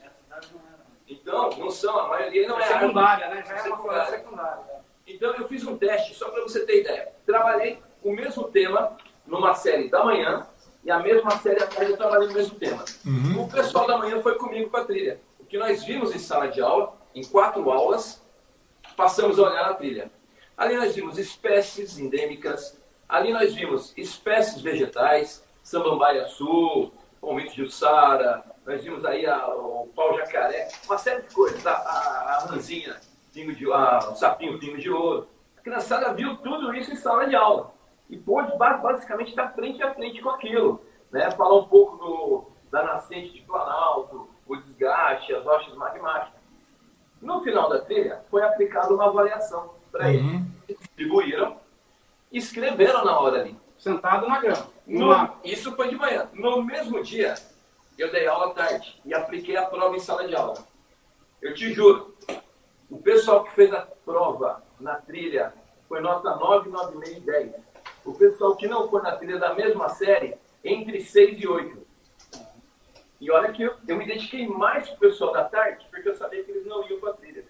Então houve assim, uma diferença comprovada, comprovada, Não, existe um ganho, existe um ganho real disso aí, cara. Existe um ganho real. Isso é indiscutível, cara. É indiscutível. Por isso que eu tô falando, cara. Eu acho que, que é muito legal esse tipo de coisa, cara. A partir do momento que você começa a ter essa proposta, é, aqui na, na região Mogi não tem. Vocês são o primeiro grupo realmente que, que trabalha dessa maneira, não é isso? Olha, eu acredito. Eu, eu de uma, eu, digo, de, eu digo, de, maneira organizada, de maneira profissional, de maneira segura. Entendeu? Acho que vocês são os primeiros mesmo, são os pioneiros nessa proposta que nós Eu gostaria de fazer só mais dois comentários. Uhum. É, molecada, que está querendo passar na ETEC, com uma ideia até do Rovani, vamos uhum. levar lá para Paranapiacaba, fazer um tour um city tour, e lá tem, né, a história da vila, ferrovia. Aí você joga lá a expansão do café, a expansão da ferrovia, Balão de Mauá, Getúlio Vargas. A galera que foi com a gente naquele ano, no começo do ano, no fim do ano, fez ETEC. Cara, caiu questões que nós comentamos ali no ETEC. Uhum. O ano passado, nós tivemos como terceirão E nós levamos na fazer uma, uma ferrotrekking, né? Uhum. Foi de Sabaúna até Luiz Carlos, mas mais com contexto histórico, parando para dar um aulão de, aulão de Enem. Muita coisa que nós falamos ali dos modais de transporte, Serra do Mar, é, a, a, própria história local, caiu em, cai em Enem, cai em Enem. Então não é perdido. Você tem uma memorização maior, com mais satisfação, com recreação, e você às vezes não precisa nem estudar, sabe? Aquele tema, pode esquecer que você não vai é, deixar de memorizar aquele tema. Você se deparando com ele no processo seletivo, você fala, pô, eu aprendi na trilha isso aí. E é muito bacana, muito bacana. Foi uma coisa assim, para mim, é uma grande satisfação quando eu sei que o aluno chega para mim e fala, professor, aquilo que o senhor falou na trilha caiu lá no processo seletivo. Eu falei, pô, beleza. Então, pra mim tá ótimo, sabe? E o legal, Cristiano, é que é marcante pro pessoal que participa, né, cara? É marcante, a pessoa é, é, é, ela marca e realmente ela tem um aprendizado real na hora, cara. Porque ela tá vivendo aquilo na prática, né, velho? É uma coisa muito, muito legal isso aí, que as pessoas acabam deixando passar, mas é, é aquilo que tá falando com, que o Romano tá falando mesmo. Muitas vezes, infelizmente, por ser de graça, por ter essa disponibilidade, porque nós vivemos numa região bastante rica mesmo tal, Muitas vezes a gente, ah, não deixar para depois, depois a gente faz, ou não leva o filho, ou, a gente mesmo não vai, cara. Mas quando a gente faz a proposta, não precisa de muito, né? Até minha mulher tá falando aqui, a minha mulher também está assistindo a live, tem bastante gente assistindo a live, obrigado a todo mundo que está nos assistindo aí. Eu vou até ler uns comentários aqui. Eu vou até ler uns comentários aqui, tanto no Facebook quanto no, no YouTube. A Regina Rodrigues Alves está aqui também assistindo, ela está falando, essa proposta de inclusão é o ponto forte do rolê no mato, por isso apoia e colabora nos bastidores. É... Só, só, só, um detalhe, ué. Sim. A Regina é um dos nossos apoios, a minha esposa, inclusive. Sim, a, a sua esposa? É, ela que ela cuida dos bastidores, ela que cuida da, da roupa, entendeu? Hum. Ela que dá todo esse apoio. É, prepara a mochila, prepara a comida, é isso que ela faz na uma, uma outra coisa também que você estava falando, prepara a roupa e tal. Digamos que minha mulher está falando aqui, cadê a minha senhora? É, olha os Marônicas, a gente podia fazer um passeio desse hora dessas. Falei, podemos, tal, mas como é que a gente vai? Né? Como é que a gente acaba indo para um passeio desse? Você tem um, um, aparato específico, tem uma roupa específica? Como é que funciona isso aí? É uma curiosidade que eu já vou perguntando já de cara para não esquecer. É, olha, a gente, assim, isso depende muito do passeio. Uhum. O recomendo, é, é, normalmente a pessoa imagina que vai fazer um passeio, vai fazer um, um trekking, uma trilha, alguma coisa. A pessoa imagina um calçado um Nikezinho básico, né? Uma, uma calça leg, uma bermuda, uma blusinha, alguma coisa. E quando na realidade não é isso, né? Você precisa de uma, o que a gente chama de uma botina, né? Uma uhum. bota de trilha, algo confortável, porém que proteja o seu calcanhar, que proteja o seu tornozelo, né? Uhum. É, com relação à torção e até mesmo evitar o contato de animais, né?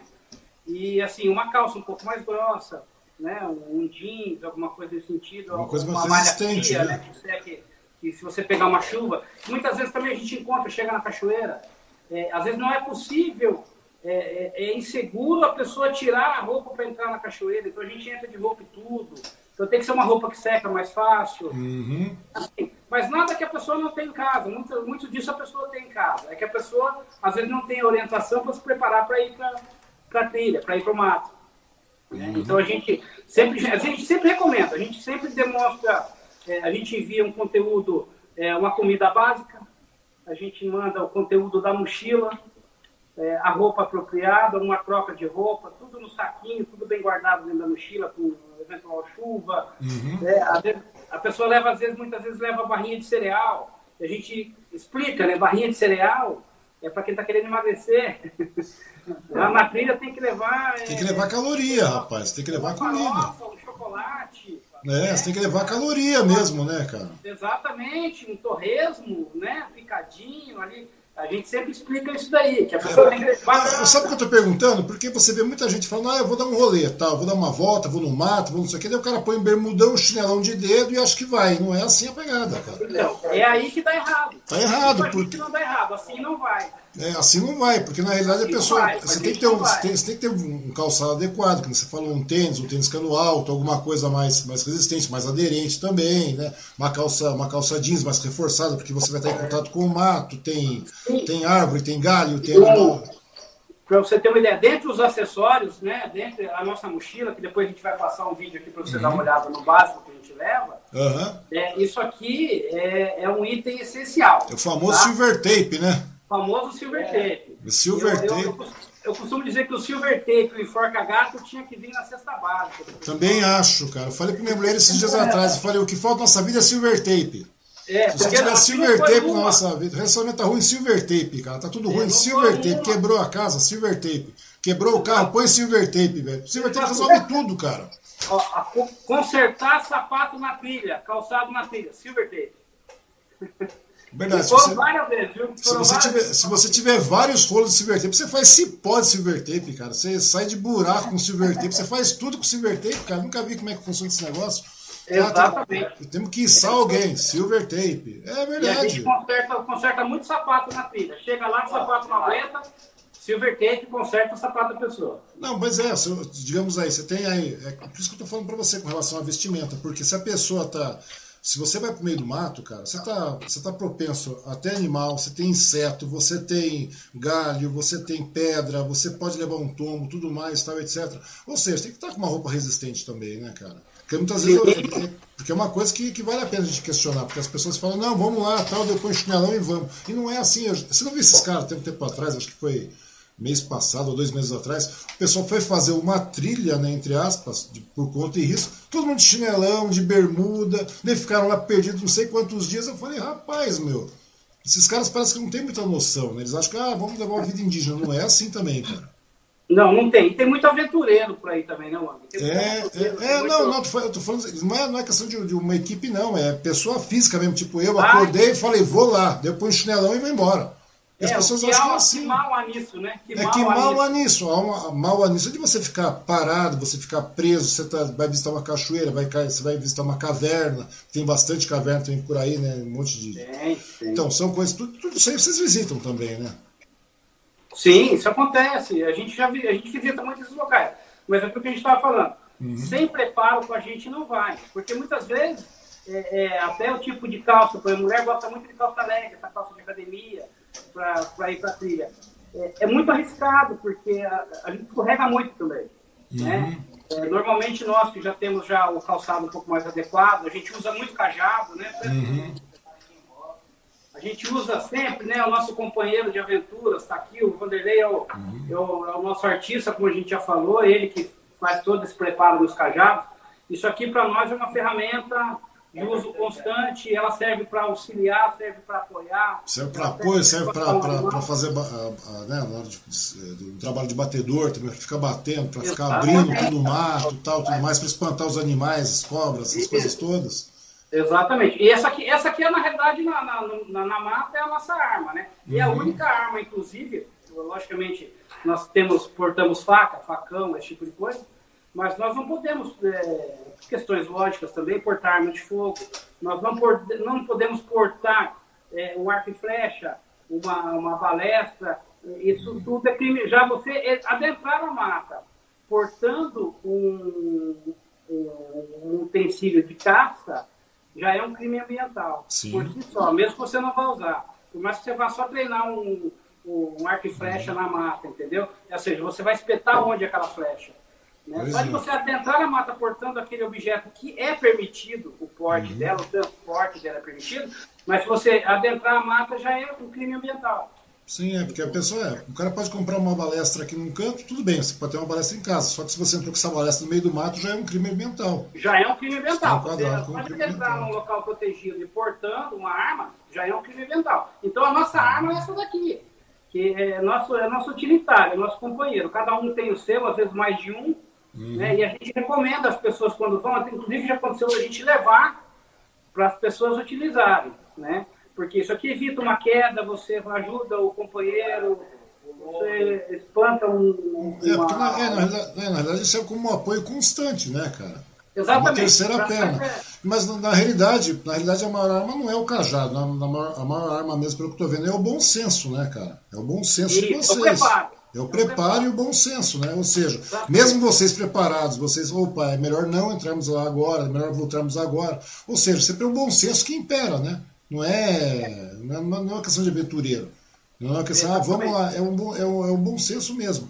Deixa eu só verificar quem mais está chegando aqui com relação a, aos comentários. Tem bastante comentário aqui hoje. O YouTube tem bastante gente também. Deixa eu ver quem mais está aqui. Uh, a Maria Farcas está assistindo. Uh, onde é que tem mais aqui? A Regina Rodrigues Alves. Quem mais? É... A Silvana está falando o que aqui? Ela está falando. É, a gente podia fazer. Vamos fazer, Silvana. Pode ficar tranquila, deixa acabar a pandemia. Vamos, passar, o, tudo isso a gente vai fazer sim. É, o, o Rafael Cacetari, grande abraço, meus amigos. Rafael, o, o meu amigo Biel Souza, jornalista, está assistindo. A Cristiane Silva. Já fui com, já fui como acompanhante de aluna. companheira de aventuras também, vai ser também. Que legal, cara. Então, ela já foi como acompanhante de aluna e nunca mais deixei de fazer rolês no mato. Adoro. Ou seja, é uma experiência bastante marcante mesmo, né? As pessoas acabam indo e acabam tornando isso um hábito, né, cara? É uma coisa bastante legal isso aí, né? De chegar e aí tornar. A pessoa, passa a adquirir material, inclusive. Às vezes a pessoa chega a primeira vez, como aconteceu com a gente. Às uhum. vezes a uhum. pessoa não tem a roupa apropriada. Na outra, na outra trilha, você já percebe a pessoa com o calçado apropriado. Sim, né? é. Porque, é, percebe. Porque... Aí você já percebe a mochila reforçada. Aí você vê que a pessoa já trouxe uma, uma capinha de chuva. Uhum. Entendeu? Já você... pediu pro Vanderlei fazer um cajado.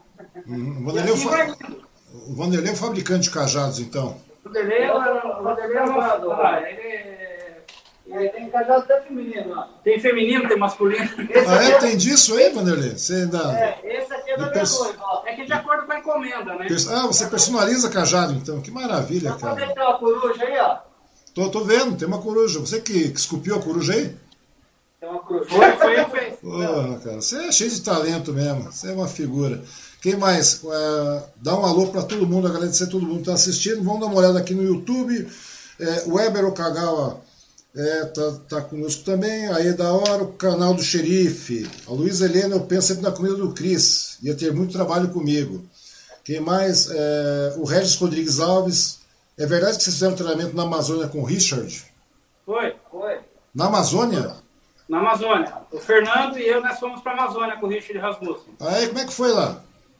Foi bacana, cara. Foi aquela. Foi uma. Foram, nós ficamos cinco dias lá. Uhum. Nós ficamos um dia, a gente fez a parte, na a chegada, né? A gente fez a ambientação. No dia seguinte, a gente partiu para o Rio Negro, sentido Colômbia, né? Foram três dias de, de viagem de, de, de barco, que eles chamam de navio, né? Aquela, uhum. Aquela barcaça lá, né? Isso, exatamente. Dois andares e tal. Foi muito, foram 35 pessoas. Aí com isso a gente visitou a parte, a gente fez trilha na Amazônia, a gente teve a vivência da, da focagem de jacaré, né? À noite a gente saiu para caçar, né? Entre aspas, uhum. a focagem de jacaré, conhecer o jacaré lá no, no, seu habitat natural. A gente fez aquele passeio de é, nadar com os botos, né? Principalmente o boto cinza, né? Que é muito é mais constante naquela região. A pesca, a pesca de conhecimento do pirarucu, né? Que são peixes enormes de, de, muito pesados, gigantescos, inclusive. Uhum. É, a gente teve contato lá com os ribeirinhos, né, tribo indígena. A gente conheceu aquele hotel, aquele hotel de selva, que já apareceu em algum filme, chamado Ariaú. Uhum. Hotel Ariaú, que infelizmente ele ruiu inteiro, dá dó até de você ver aquilo. Era um hotel todo elevado, né, na, na selva amazônica. É, artistas de Hollywood, Bill Gates, o pessoal já teve hospedado lá. Ele foi, teve uma filmagem lá do filme Anaconda né? Parte foi filmado lá com a Jennifer uhum. Lopez, mas você olha, ele, ele ruiu totalmente. A gente foi lá e teve contato com os animais, contato com o sucuri, que a gente já tinha tido é, curso com o Richard, como o, o, próprio Cristiano falou, o Cristiano esteve junto também. Uhum. A gente fez, é, foi, eu conheci que o Cristiano participou com a gente, foi a Biologia Selvagem, né? E esse outro que a gente acabou fazendo, o Cristiano outro compromisso, aí o Vanderlei não estava ainda, Aí a gente fez o, a Expedição Amazônia, né? Que foi essa que a gente fez com o Richard lá. E, assim, a gente já tinha tido contato com, com as conscritoras, né? Principalmente a jiboia, e até Piton, né? A gente já fez manejo com Piton também. E, só que lá na, na Amazônia a gente conheceu a, a, a grande temida sucuri, né? Uhum. Sucuri, a gente teve bastante contato com eles. Bicho preguiça, que aqui a gente tem também, né? Mas, assim, foi uma experiência ímpar, cara. Eu recomendo a todo mundo, assim, que se um dia tiver a oportunidade, que não seja com o Richard. Né? Uhum. Que o Richard constantemente tem lá o, essas dele. Né? Mas alguém, é, um dia na vida você tem que pular no avião e ir para a Amazônia e fazer um passeio, seja de um dia, dois dias, entendeu? Subir o Rio Negro ali, fazer o encontro das águas, né?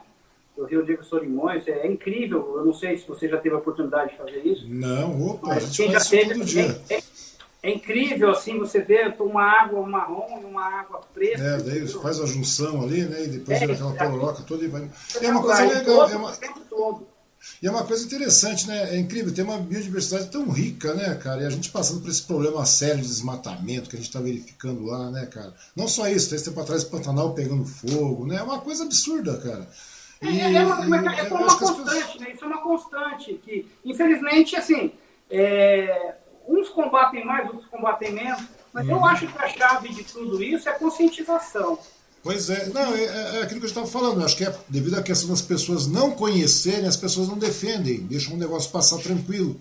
É aquilo que o Cristiano estava falando. Muitas vezes as pessoas ah, não se interessam, não se interessam porque não conhecem. A partir do momento que conhecem, elas passam a dar valor a isso. Não é verdade? Isso aqui tem todos os detalhes, até com os animais, até com, com a serpente, que a gente, é, vamos dizer assim, eu não corrijo ninguém, mas a gente chama de cobra, né? Com relação às cobras. Né? É, é, a pessoa via uma cobra e matava, já não sabia se era peçonhenta, se não era peçonhenta, se era um colobrídeo, se era uma, uma construtora, alguma coisa nesse sentido. A pessoa simplesmente via uma cobra e matava.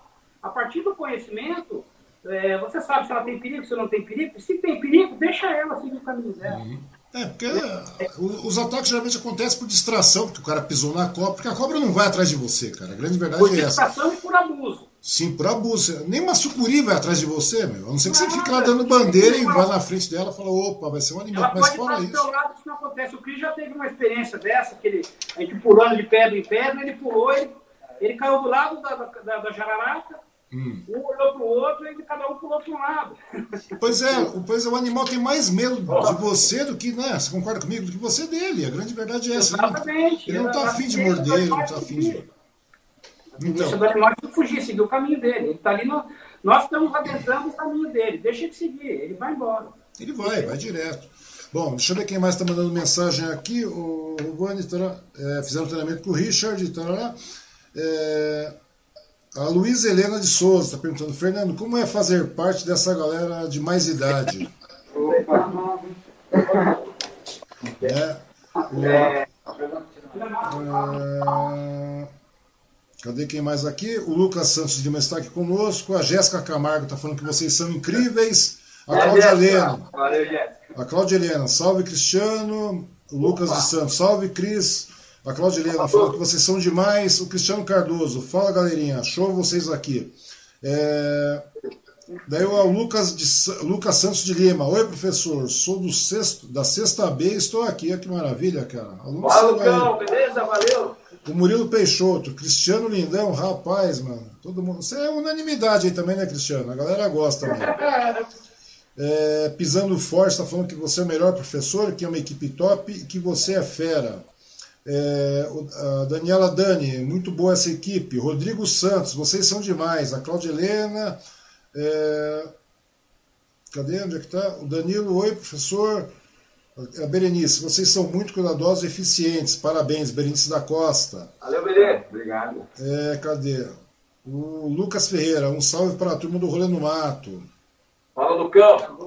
É, onde tem mais aqui, tem muita gente, cara. Tem muito comentário. É muito legal quando a conversa flui, né, cara? Ou seja, é um assunto legal, cara. Vocês, é, é, dá para perceber o interesse de vocês, a dedicação, o empenho de vocês com relação a isso mesmo, cara. Eu vejo que vocês levam o negócio de maneira séria.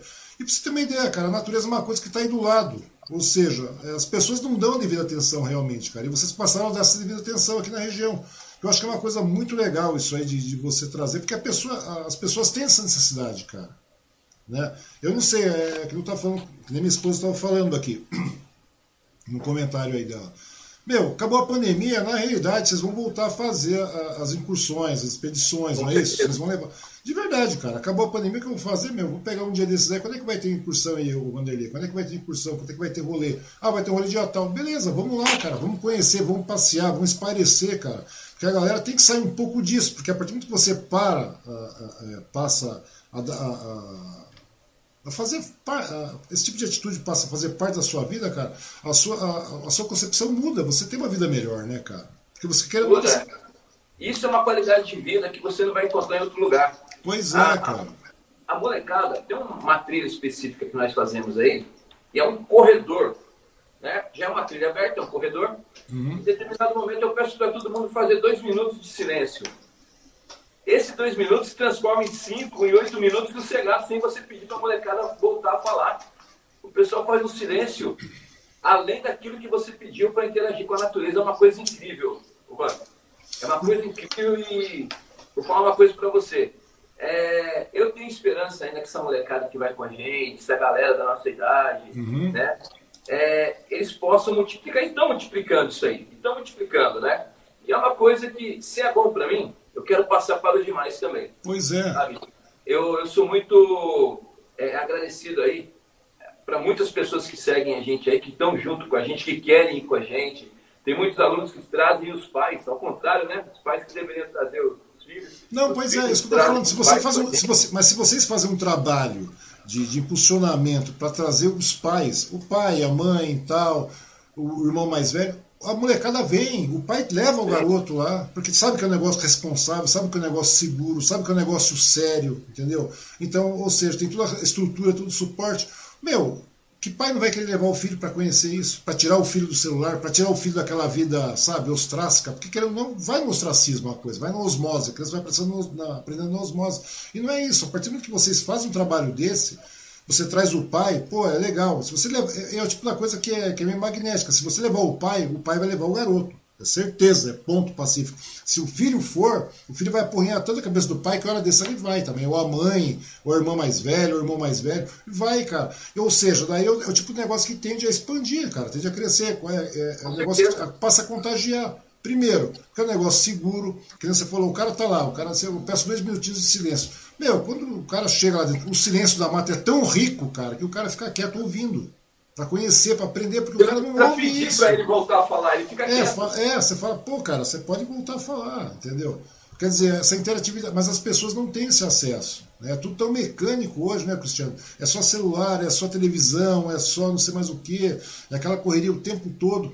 Sabe, são aquelas coisas meio que, que automatizadas, robotizadas. E quando você está na mata, não, cara, a conversa é outra. Eu, tenho, eu... eu costumo dizer, Wang, uhum. que quando o, o, a situação, o momento, ele é, ele é tão gostoso, às vezes ele é tão gostoso que você esquece de fotografar. Tem horas, tem vezes que nós saímos aí, e um uhum. pergunta, você fotografou aquilo? A gente esqueceu, porque o momento estava tão gostoso ali, o momento estava tão, sabe, é, prazeroso. Envolvente, né, cara? Envolvente. Ou seja, isso que eu ia te perguntar também, os celulares, essas coisas, o pessoal esquece ou, ou, ou fica aquela coisa constante no mato também, cara? Tem, só que muda o foco. Muitas vezes não tem sinal. Uhum. Os caras tiram fotos. Então procura tirar foto, tirar foto da natureza, é, pousando, né, faz pose com a natureza, né? Uhum. Então o foco muda, eles estão capturando os momentos que eles estão na floresta ali, né? Muitos acompanham o Vanderlei, o Vanderlei começa a fazer uns negócios doidos, o pessoal já começa a fazer uns negócios doidos também. Uhum. Tá uma bananeira, segura na árvore, pendura no cipó, os caras vão fazer isso também. Então é legal porque essa interação vai ser multiplicada. Um vai perguntar, mas você foi, onde que é isso? Eu vou querer ir também. É bom pra gente, é bom pra quem vai, né? Verdade. E não tem, é, é, eu, teve um acampamento rústico que nós fizemos, realizamos aí lá em Salesópolis, uhum. não tinha sinal. Nem por isso as pessoas ficaram perturbadas por falta de sinal. A interação, a, o roteiro que nós preparamos, as oficinas, a fogueira do conselho, que é muito bacana, o luau, né? uma pessoa tocando para a gente lá.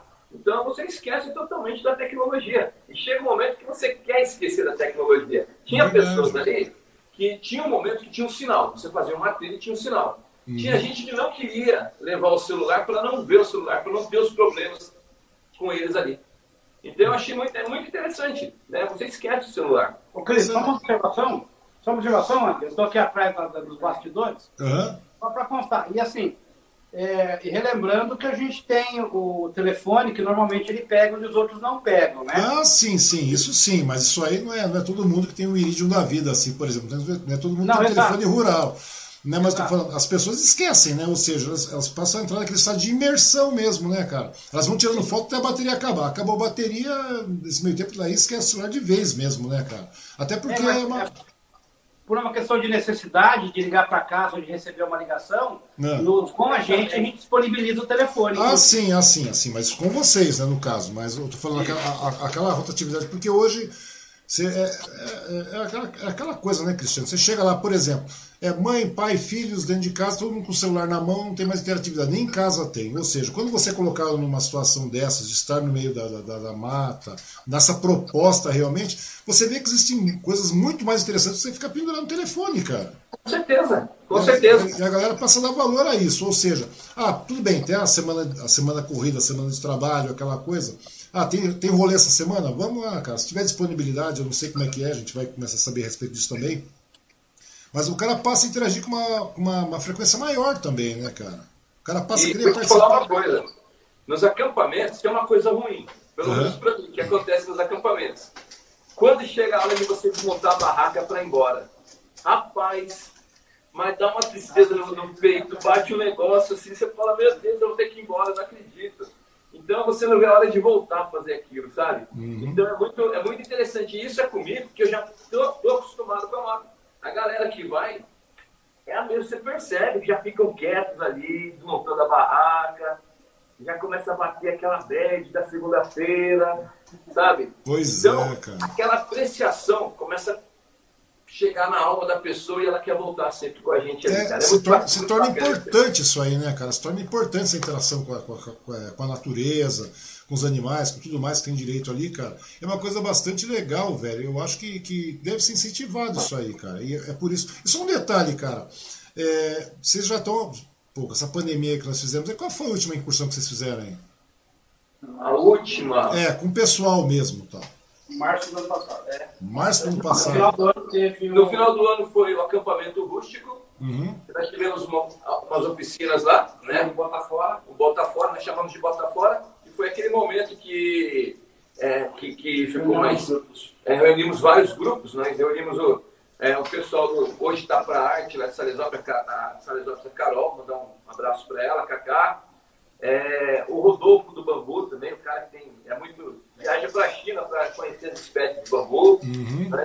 Levamos também aí a Jéssica, bióloga Exército dos Insetos, né? Ela fala, interage com os insetos e os seres humanos.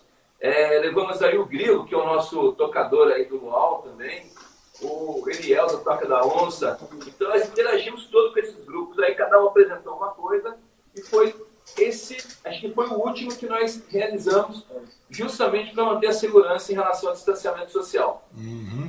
É uma coisa bastante complicada, né, cara? E agora a gente não tem previsão disso, né, cara? Ou seja, hoje mesmo vocês, quando fazem cursões, aí, porque nesse período de pandemia você deve ter feito cursões, a, a- equipe, só a equipe, de maneira distanciada tudo mais. Vocês continuaram, vocês fizeram isso vez ou outro também ou não? Ou pararam literalmente? Temos o NGB no ano passado só. É, foi o NGB o Encontro de Bushcraft, no ano passado, em Itaquara Sul. Uhum. E esse ano, quando deu uma melhoradinha lá para o mês de fevereiro e março, foi eu, meu irmão é, e um outro monitor.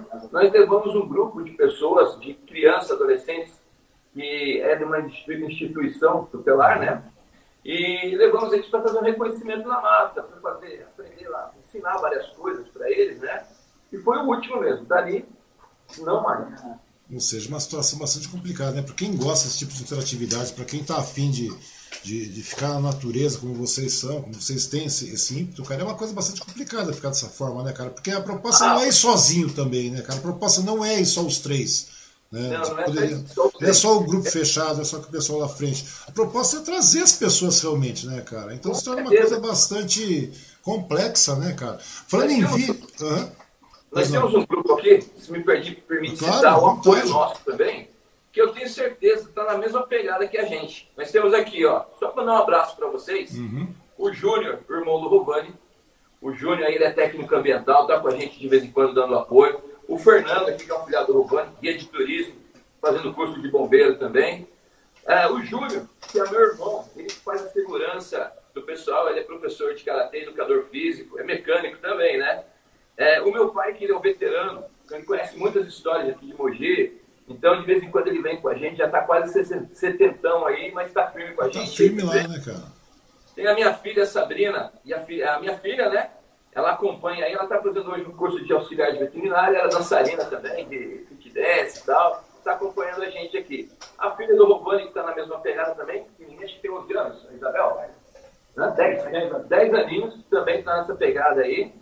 Ah, o Grilo, que é o nosso músico, dançarino também. Também tem isso lá? Nossa bióloga. É, tem, tem sessão de... Tem também, tem, tem dançarino lá também, A Regina, que é a nossa costureira, né?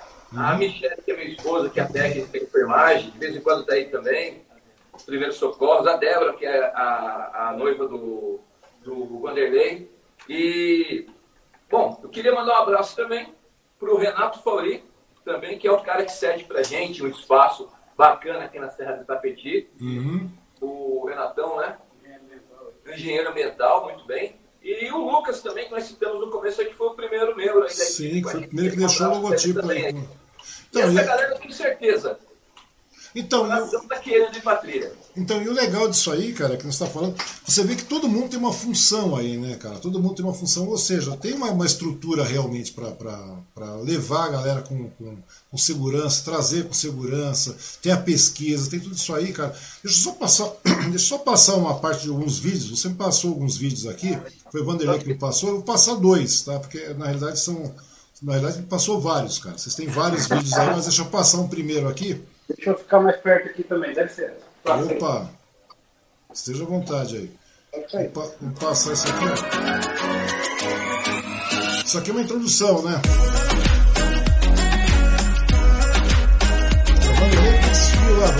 Assim.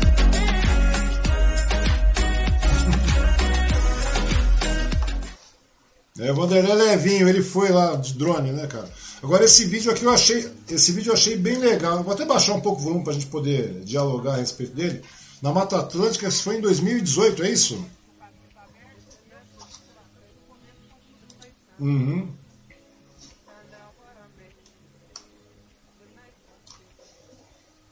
Uhum.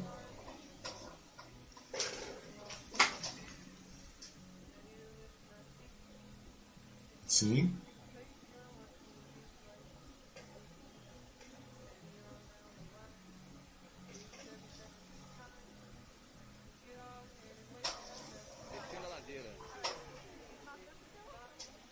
Aham.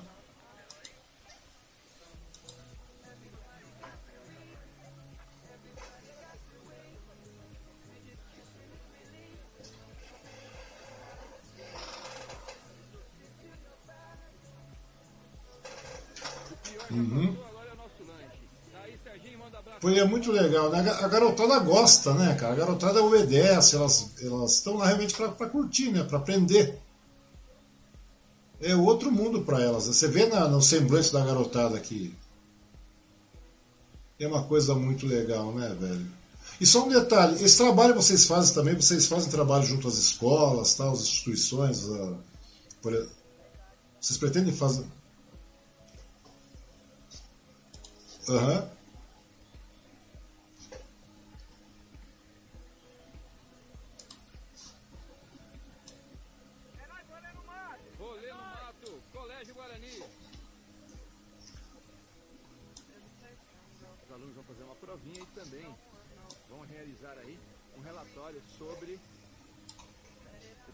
Uhum. Eles aprenderam.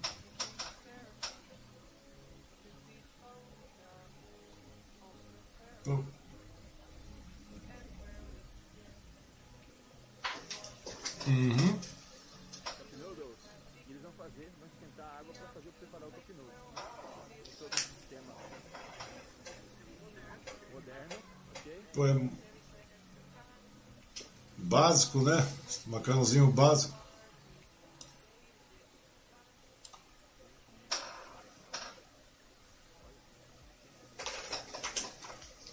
Uhum.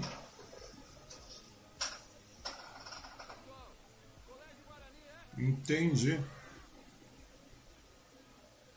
Pô, é muito legal, né, cara? Eu gostei muito mesmo da proposta de vocês. Eu acho que deveria ter um investimento maior realmente com relação a isso aí. E como é que tá, e, no geral, aí, como é que você está vendo a, a, proposta agora para o rolê do mato após esse período de pandemia? Como é que vocês estão vendo isso? Como é que vocês pretendem é, entrar nesse segmento, nesse mercado? Porque eu vejo que vocês estão levando de uma maneira bastante profissional isso aí, né, cara? Vocês estão Olha. levando. O Quero Hop está se tornando uma profissão também, apesar de todos já terem profissões à parte e tal. Né? O, o Vanderlei como ator, você como. O Vanderlei é mais do que ator, né, cara? O Vanderlei está escondendo ouro, cara. O Vanderlei é o esotérico da trilha. Ele é um cara é. esotérico da trilha. Ele é, é o esotérico da trilha. Então, daí tem o, o, daí tem você como professor, daí o Rovani é, é advogado tal. Mas tudo bem, vocês têm as profissões fixas e tudo mais, né? Mas Isso. eu estou vendo que os finais de semana se estão se tornando é, finais de semana profissionais também, né, cara? Vocês estão, vocês estão, estão virando trilheiros, virando profissionais. Vocês estão fazendo trilha, vocês estão é, fazendo turismo ecológico, não deixa de ser um turismo ecológico isso aí, né? Isso. E, e quais são os planos de vocês agora para depois dessa pandemia? Só, só para fazer, a gente está falando ator, ator, mas ele é gerente também de uma loja de. Uma loja de som aqui. Uma é. loja de som pois também. É. Esqueci comentar isso, né? É verdade, Bom, cara. É, é. Gerente de uma loja de som, cara. O cara deve ter mil e uma facetas, esse cara aí, né, cara? mas é isso aí. Hum. Bom, esse período de pandemia, eu acredito que ele foi um período. Tem o seu saldo totalmente negativo, mas tem um saldo positivo. Você uhum. lembra que quando é, foi feito o distanciamento social lá no início, depois de três semanas exatas, a natureza começou a mostrar outra cara. Eu acho que você lembra das tardes de cores diferenciadas, Sim. das espécies marinhas que estavam reaparecendo, as praias mais limpas, né? a, a poluição na atmosfera, um índice menor, foi, foi comprovado. Então, isso quer dizer que o homem, se ele quiser, ele pode fazer. Infelizmente, está difícil.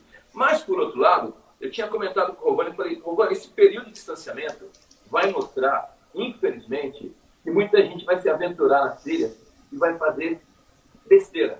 E realmente aconteceu, infelizmente aconteceu, e foi mostrado. Tem mais que vem para bem. Hoje, nós aprendemos com muito, muito essas coisas, né? É, pessoas que é, se perderam na mata, que foram em períodos de chuva, pegaram essa é, é chuva de cabeça de cabeceira. É, até dei um exemplo disso aí. Isso aí. E nesse meio tempo, parece que foi um período que nós tínhamos que ficar e adquirimos mais experiência também. Então, nós não paramos, nós fazemos cursos online, uhum. nós estudamos, nós fazemos, na medida que dá, alguns encontros, reuniões semanais pelo WhatsApp, nós fazemos também para discutir como que vai ser isso aí. Bom, resultado, muita gente está é, entrando até em depressão por estar em casa, por sair, não, não poder sair, não ver ninguém quando sai, por achar que se sair vai, realmente é perigoso você né, ser contaminado. Então, mas quando acabar tudo isso aí, eu acredito que o turismo vai expandir muito, muito, muito, muito. Porque muita gente passou a valorizar isso aí. Uhum. Passou a valorizar. Sabe? As pessoas começaram a olhar umas para as outras com mais sensibilidade. E não é diferente isso também para a natureza. Romani quer dar um. E, e Mogi, inclusive, ou você deve. Sim. Eu tô aqui, tô aqui, eu tô aqui. Opa, tô, tô, tô vendo. Pode falar. Mogi, Mogi, inclusive, o ano passado teve um. Ano passado, acho que foi no começo do ano passado, foi 2018, uhum. teve o, o encontro regional de turismo. Inclusive, o ano passado era para ter tido um internacional de turismo em Mogi porque Mogi entrou no, na lista do, do MIT, né? É, município de interesse turístico. Né? Porque pela, pela, pela diversidade que a gente tem, pela, nós estamos aqui a uma hora de qualquer lugar, né? Nós estamos a uma hora do, do esperando a sul de Minas, nós estamos a uma hora de São Paulo, nós estamos a uma hora do litoral, nós somos cercados de serra, nós temos algo em torno de 713 quilômetros quadrados de extensão de área. Sim. Né? Nós somos um dos municípios mais antigos do Brasil. Né? Pouca gente sabe, mas Mogi vinha de Guaianaca até São José. Então nós temos muita história, muita coisa a ser explorada, né? com relação a Bandeirantes, com relação ao caminho que vinha do mar, ao caminho que seguia para o Rio de Janeiro, ao caminho que seguia para São Paulo. Então nós temos a nossa parte do rolê no mato, é, ela é voltada especificamente para essas trilhas, para esse tipo de coisa. Uhum. Só que assim, para chegar nesse ponto, nós tivemos que buscar o conhecimento lá de baixo. Então, a gente fez também o patrimônio histórico, né? É, toda essa parte urbana, a parte de Confat, Condefat, é, Confat, Condefat, toda uhum. a gente teve que estudar tudo isso daí, inclusive. É, é, com o, o, o, turismo religioso, que Mogi é muito forte também. Sim, verdade. Então, assim, nós seguimos, esse, é, nós seguimos essa trilha até chegar onde a gente chegou e decidiu o que a gente queria fazer. Né? Inclusive, é, como o Cris falou, a gente não está parado. Do ano passado para cá, eu chuto aqui, até sem medo de, de, de errar de muito longe, acho que nós temos na área de turismo, tanto do patrimônio histórico quanto do ambiental, nós temos algo em torno de oito, nove cursos online nesse sentido, né, de meio ambiente, de patrimônio histórico. Alguns até na tentativa de manter-se o curso presencial, mas não foi possível, muito seguido pelo online. E um, um, detalhe interessante, cara, que assim, muita gente não sabe, é, a maioria disso é gratuito, entendeu? A maioria é grátis. É, é e as pessoas. É, é, é, aquela coisa, né? Como o Cristiano está falando. E, e, e, nós temos a diversidade, nós estamos próximos de um monte de lugares aí, né, cara? Todas as, você está falando da, da, da, das rodovias paralelas, aí você pega e ainda vai subir. Ou seja, é, nós temos o litoral norte também, que é bastante grande, muita coisa, cara. E as pessoas não vazam isso aí. E muitas vezes as pessoas também, é, é, você falou, pô, a gente está fazendo bastante curso, etc, tudo mais, muita coisa de graça. E as pessoas não têm interesse, porque eu acho que, cara, a partir do momento que você começa a fazer esses cursos, mesmo eles sendo de graça ou não, eu vejo que vocês fazem, vocês estão indo para Amazonas, voltando, como vocês, já, como vocês já fizeram com o Richard e tudo mais. Meu, tudo isso é para vocês colocarem em prática, porque eu acho que o, curso, a partir do que você faz isso aí, você falou, vamos chegar desde a época do. do porque o Brasil, o Mogi é uma cidade desde a época né, colonial, aquela coisa toda, antigona. Então, quer dizer, tudo isso aí, cara, querendo ou não, você encontra isso na natureza hoje. Você encontra referências de tudo isso aí na natureza hoje. Ou seja, é uma maneira pedagógica de você realmente explicar isso para a galera, para eles poderem vivenciar, terem noção disso aí, cara. Eu acho muito legal esse tipo de preparo que vocês fazem, né, cara? Vocês se preparam realmente para isso. Não é somente entrar no mato. Você tem todo aquele embasamento. Vocês criam esse embasamento, vocês buscam esse Não é nem criar, é vocês buscarem embasamento. Né? Você busca isso aí, pelo que você está me mostrando. Sim, e, que cada vez é, desperta o interesse. Né? A gente faz um curso aí, desperta, e a gente conhece um outro pessoal. Por exemplo, o Sindicato Rural de Mogi, ele é muito rico nisso, o Senar, né? que é Serviço Nacional da Aprendizagem Rural. Uhum. É, basta a pessoa se inscrever, a pessoa tem muito essa área de, de, de, de ambiental, essa área de, turismo rural, esse tipo de coisa. Em Mogi tem muito disso, cara. Constantemente a gente tem curso. E você faz um, eu mesmo assim, eu sou um viciado em estudar. Uhum. Né? A gente faz um curso, aí aparece um outro curso, você fica, você conhece um pessoal que te indica um outro curso. Isso aconteceu comigo com o Fernando, por exemplo. A gente foi para a Amazônia, foi para Amazônia conhecer um pessoal de, de São José e Caçapava aqui, Trilheiros do Vale, né, o Priante, que foi basicamente quem iniciou a gente no turismo. Uhum. Né? O, o, o Luiz Fernando Priante. É, a gente, na Amazônia a gente conheceu um cara daqui, na semana seguinte, acho que duas semanas depois, a gente estava no curso dele de resgate em área remota e depois de condução de turismo de aventura. E aí eu fiz um outro curso com o pessoal que ministra curso para queda de avião, no caso, né? Por exemplo, o avião caiu e agora, o que fazer, né? Sim. Aí, aí a gente, no caso lá, eu acabei conhecendo, era um curso sobrevivente, uhum. eu acabei conhecendo uma outra pessoa que ministrava um curso de sobrevivência para trilheiros em Mongaguá, né? É, o Barreiros, o capitão Júnior, Júnior Barreiros, uhum. o, capitão reformado do COI e tal. Aí o Fernando fomos para lá, e lá a gente fez também é, essa condução de, de para trilheiros, é, a interpretação da mata, seguir rastreio, é, onde o sol nasce, para onde você vai seguir. Ou seja, em cada curso que a gente vai, a gente conhece um pessoal novo que indica um outro curso e na semana seguinte a gente está lá. Pois é, cara, o legal é esse intercâmbio de conhecimento, né, cara? Vocês fazem praticamente um co-working assim de conhecimento, né, cara? Exatamente. E, e esse... você vai expandindo, você expande o negócio da pessoa, você aprende, você expande o seu e você transmite conhecimento, recebe. A gente costuma dizer assim, que cada curso que a gente faz, por mais repetitivo que seja, uhum. eu fiz um curso esse final de semana presencial, com distanciamento e tudo, uhum. é, por mais repetitivo que fosse aquilo, muitas coisas para mim eram muito repetitivo. Só que assim, é, um detalhe, um detalhe de eu ter feito fogo primitivo, aquilo para mim, cara, valeu o curso todo. Ou seja, é mais uma coisa que eu aprendi. Pois é. Né? Se cada curso que eu fizer eu aprender uma coisa diferente. É, eu, é, porque, porque, é, porque, repetição vai existir, cara. Isso não tem jeito, entendeu? Exato. Os tópicos vão existir. leva você à perfeição também. Também, né? é, mas é, você está falando, muita coisa no curso já conhecia, etc. Mas não tem, não tem jeito, cara. De repente você pega um tópico como, como fazer fogo no arco, velho. Aquele negócio é difícil, cara. Eu fico vendo a galera fazer, os caras se matam, mano. Eu fico vendo é a galera assim, fazer. Assim, eu, fiz, eu não sei se consigo fazer de novo, por exemplo. Hum. Eu aprendi a fazer. Eu não sei se consigo fazer de novo com a madeira específica, no local. Apesar de que assim, o clima estava de chuva, estava chovendo no dia. Uhum. Né? A gente fez embaixo de uma lona. Mas um detalhe importante que nem estava comentando aqui, que a gente chega no curso às vezes repetitivo, já aconteceu. Eu e o Cristiano, por exemplo, a gente está num curso sobre animais peçonhentos, né? A gente fez um curso de animais peçonhentos, de dois dias, inclusive, em que muita coisa o instrutor perguntava para a gente. A gente vai debater. É, vai é porque você, é porque você está. Querendo ou não, você, é, porque querendo ou não, você está. Vira e mexe, você está tá no meio da mata. Você está colocando em prática aquilo que você aprendeu no curso também, né, cara? Muito, é claro, muita coisa experiência pessoal, vivência, tudo mais. Né, que nem o Cristiano está falando desde garoto, do pai dele também. Mas é, muita coisa também vocês trouxeram nos cursos. Vocês colocam, colocam aquilo que vocês aprenderam, é, aprenderam nos cursos, nas aulas e tudo mais. Vocês acabam colocando em prática, né, cara? Porque querendo ou não, uma hora você acaba colocando aquilo em prática.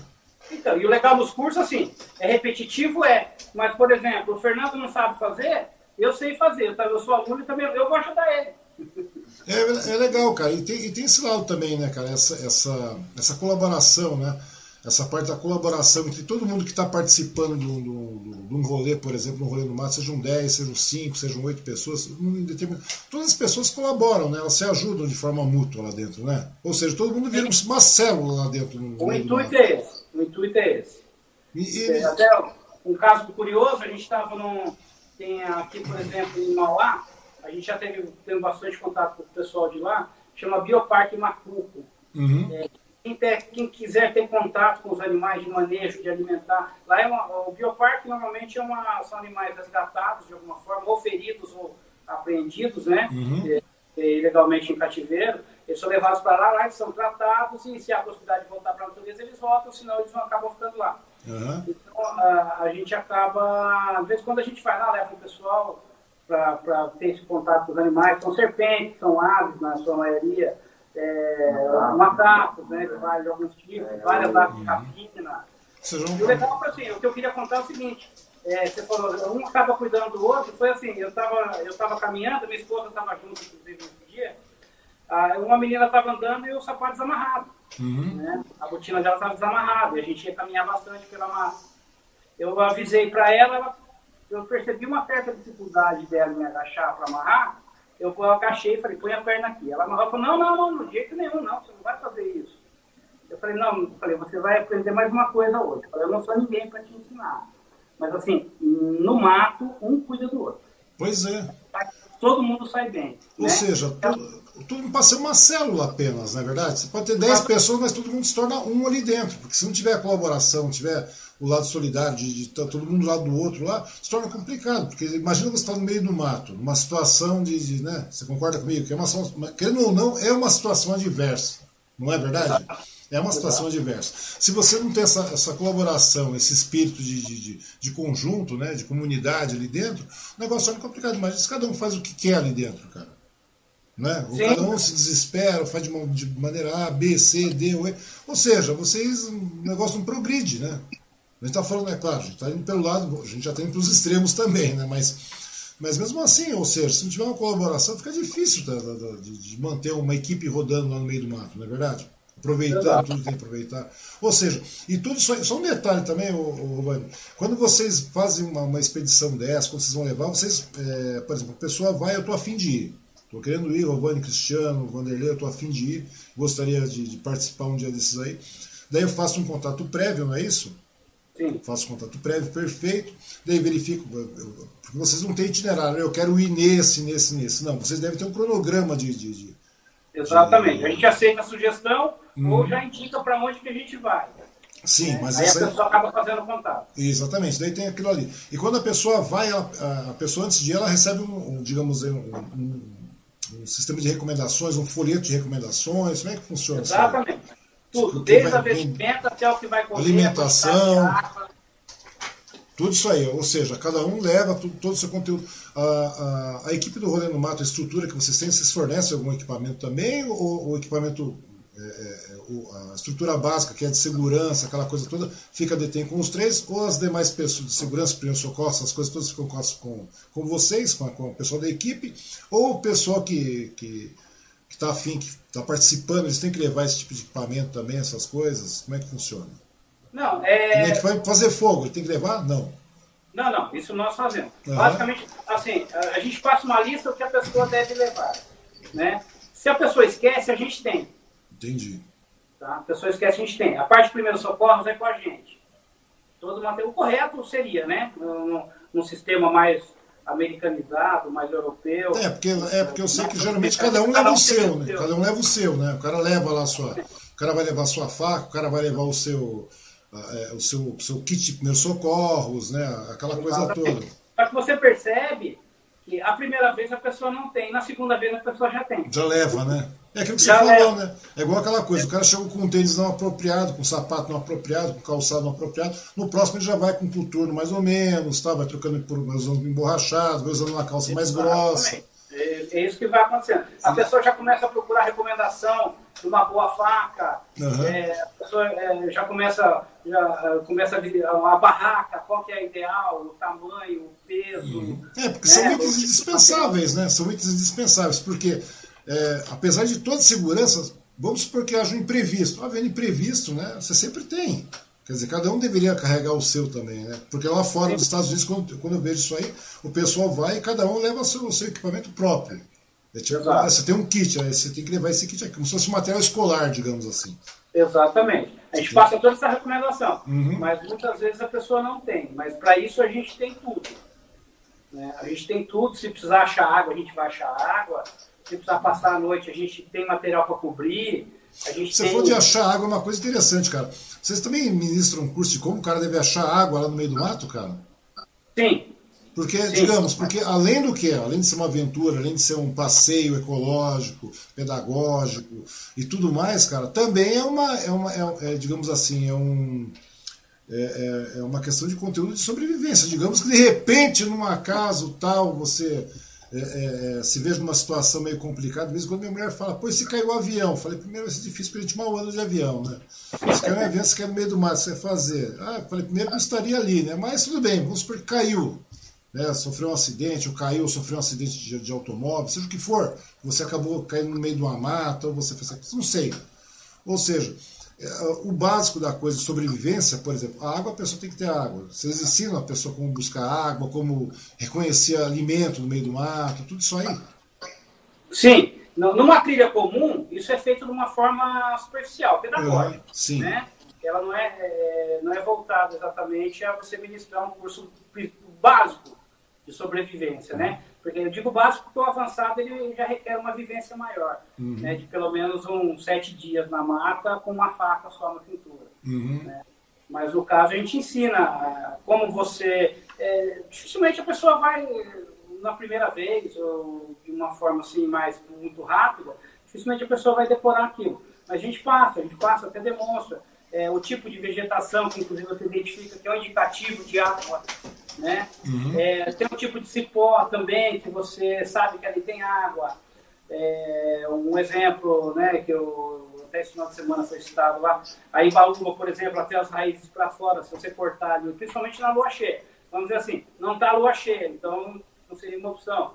Mas você corta ali a raiz, ela, ela já chegou, em alguns casos já de estudo mencionado pelo, pelo nosso uhum. querido Humberto Costa lá de, de Santa Catarina, que ele teve numa vivência específica no Nordeste, que uma pessoa chegou a tirar 4 litros d'água do Membaúba. Né? Sério, cara? 4 litros é. d'água? Chegou a tirar 4 litros d'água de uma embaúba. Você põe o saquinho ali, de um dia para o outro, você vai conferir a água está lá. É porque a, é, então, água, assim, água, água é, um, é, um, item necessário, né? extremamente necessário. Não tem jeito. Exatamente. Você desidrata muito do meio, do meio da mata, ou seja onde for que você estiver numa situação de risco Desidratar é uma coisa que, que acontece com frequência, né? E não tem por onde escapar, você vai desidratar, então você tem que ter água.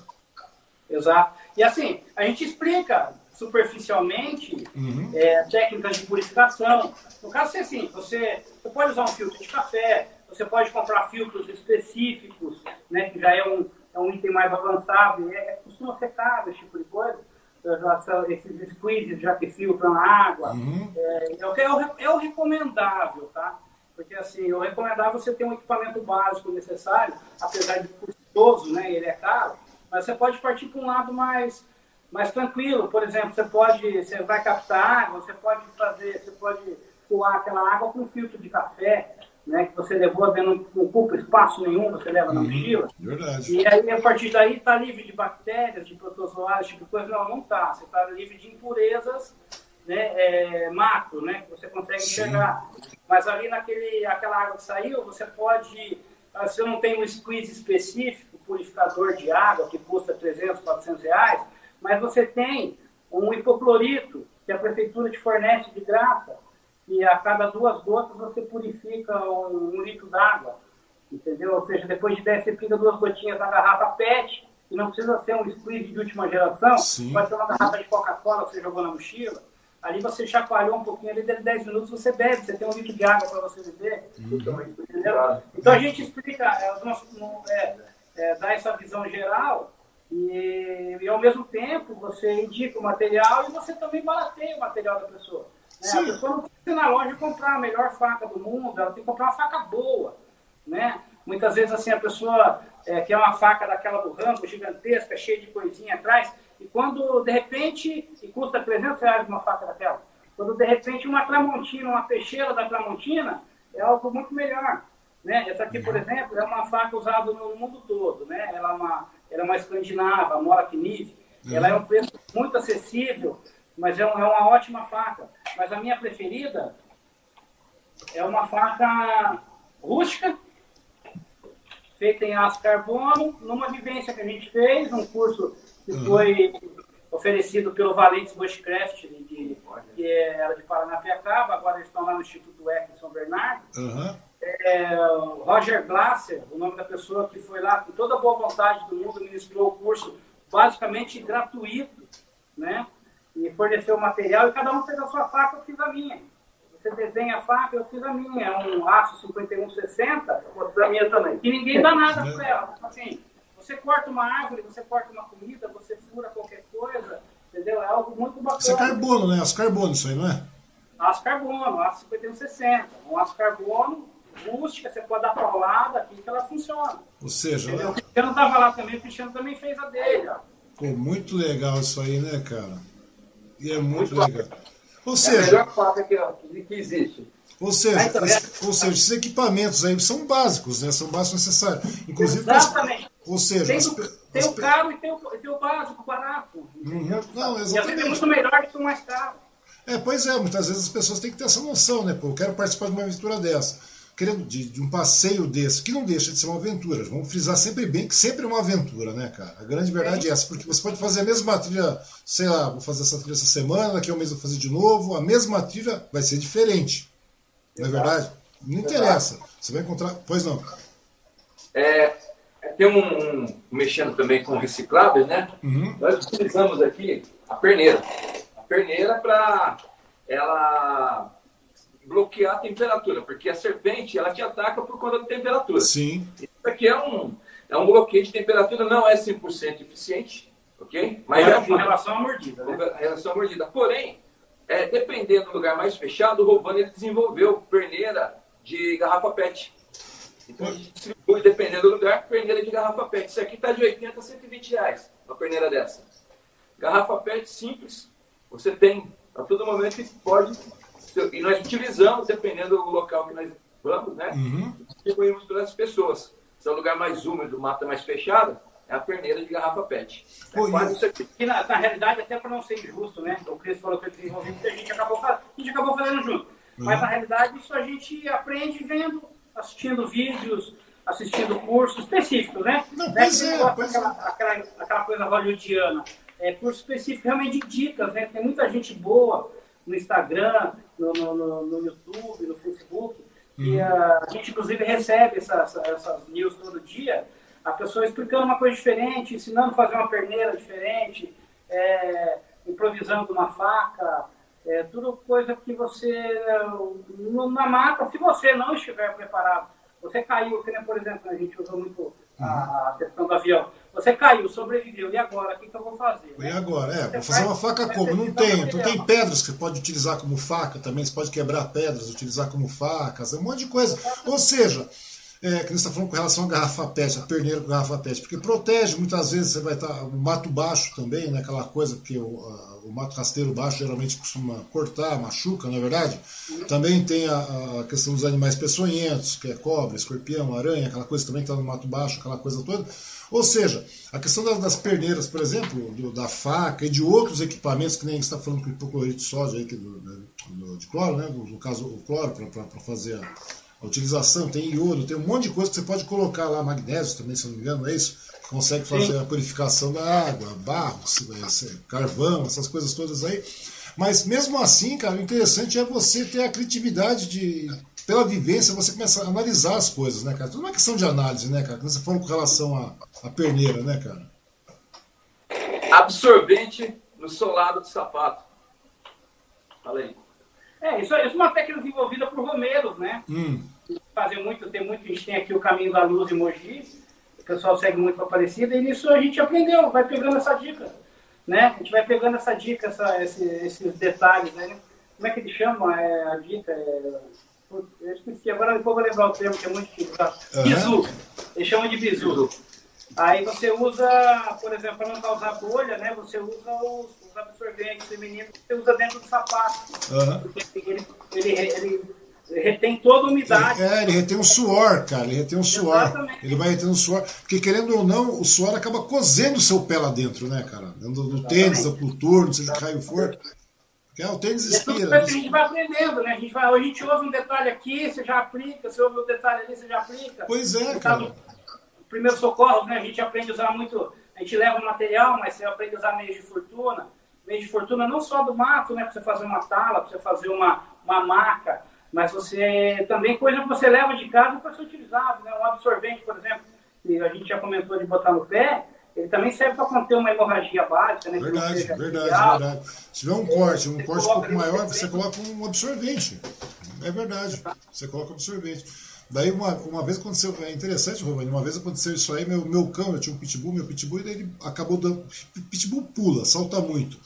E daí o pitbull saltou, cara, e cortou num cantinho da, da, da, Cortou a pata, sabe, cara? Cortou a pata num canto do portão, que tava meio torto, alguma coisa assim. Que... Daí começou a sangrar. E sangra muito, né, cara?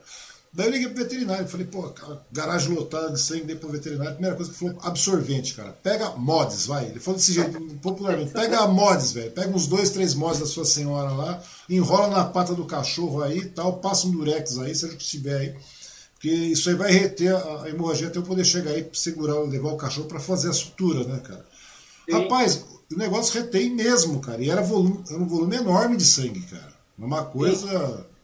É, e uma dica, até uma dica que a gente, né, nos cursos aí de primeiro socorro, a gente acaba aprendendo, é que assim, muita gente. Eu já vi isso acontecer, não me lembro de ter feito, mas já vi acontecer. Uhum. A criança machuca, se corta, a mãe põe lá um, papel, tira, joga o papel fora, coloca outro, tira, coloca outro. Na realidade, não é isso que você deve fazer. Você deve colocar ali um absorvente, por exemplo, embrulhar e fazer aquela contenção. Aquela umidade do absorvente vai impedir a, a sequência da hemorragia. Né? Sim, vai, vai gerar, e gera coagulação também no negócio. Né, Exatamente. Né, é para isso que a gente não deve trocar. Né? Você mantém a pressão ali e ali fica. Ou deve se... estar trocando. Ou seja, ah, é verdade, ou seja, no mínimo também, se a pessoa for fazer um rolê no mato, leva um pacotinho de absorvente, né, cara? Não custa nada. Né? Alguém vai ter, alguém sempre tem. Alguém tem que ter, cara. O dia que eu for lá, vou levar um, o dia que eu for sair com vocês, vou levar um pacote aí, cara.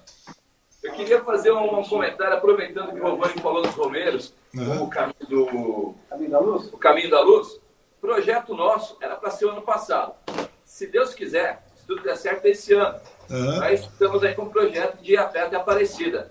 Não que eu seja religioso, mas uhum. por conta da, do rolê no mato, por conta do, do que eu posso, desafio, a aventura. E o conhecimento. E o conhecimento. Nós queremos ir né, pelo caminho da, caminho da luz e que acontece?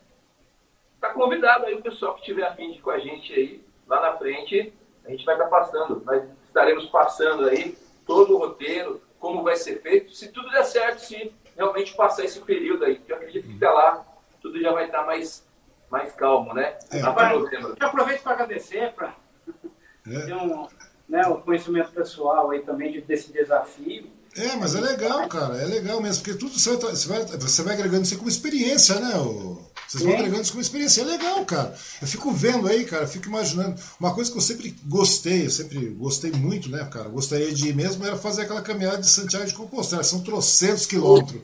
É Cara, 800, se não me engano, 800 quilômetros, né? 800 quilômetros. Tem uma amiga minha que fez isso aí, cara. Daí eu falo, pô, eu gostaria de fazer, cara. Daí você fica pensando, fala, gente meu, mas. começar pela nossa aqui, a nossa é 201. Pois é, cara, pois é. Não, mas é verdade, cara. O problema é que lá, quando você vai pegando Santiago, você vai pegando um monte de situações é, é, inóspitas, né, cara? Porque parece que não é só caminhar. Pô, não é bem caminhar, não, cara.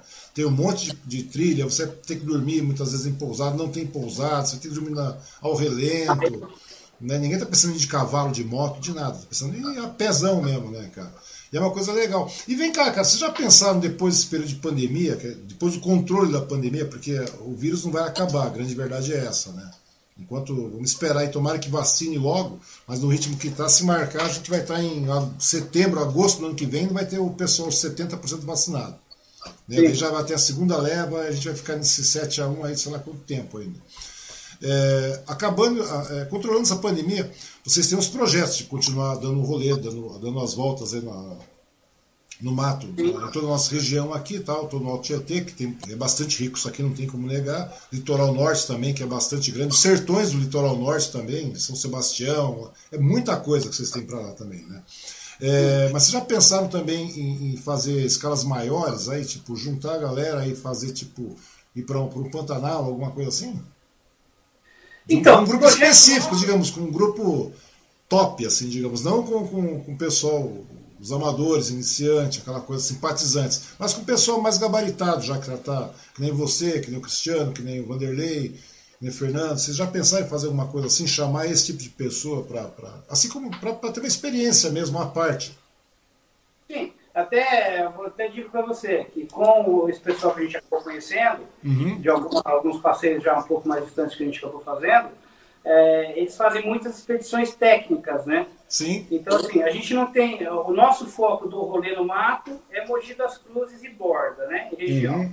Né? Por exemplo, Cachoeira da Pedra Furada, que é Mogi, mas não é Mogi, é Viritiba Mirim.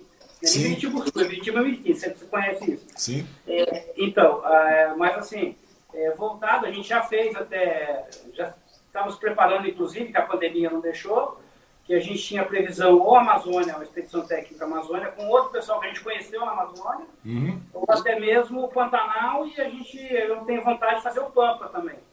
É, eu falo, eu falo isso com questão de laboratório, né, cara? Vocês começam a ter Ah. labora- fazer como laboratório, porque na realidade não está arriscando ninguém, né? O pessoal que está indo tá sa- já é um pessoal experiente, gabaritar tudo mais, mas como laboratório para que vocês possam é, alçar voos maiores também, né, cara? Porque, por por enquanto, é, porque a ideia por enquanto aqui resgatar o que Mogi, a região, tem, porque tem muita coisa de verdade muito boa mesmo. A gente tá falando até do Parque Municipal, né, cara? Uma coisa que tá do nosso lado aí, cara. A galera não conhece, a galera não sabe.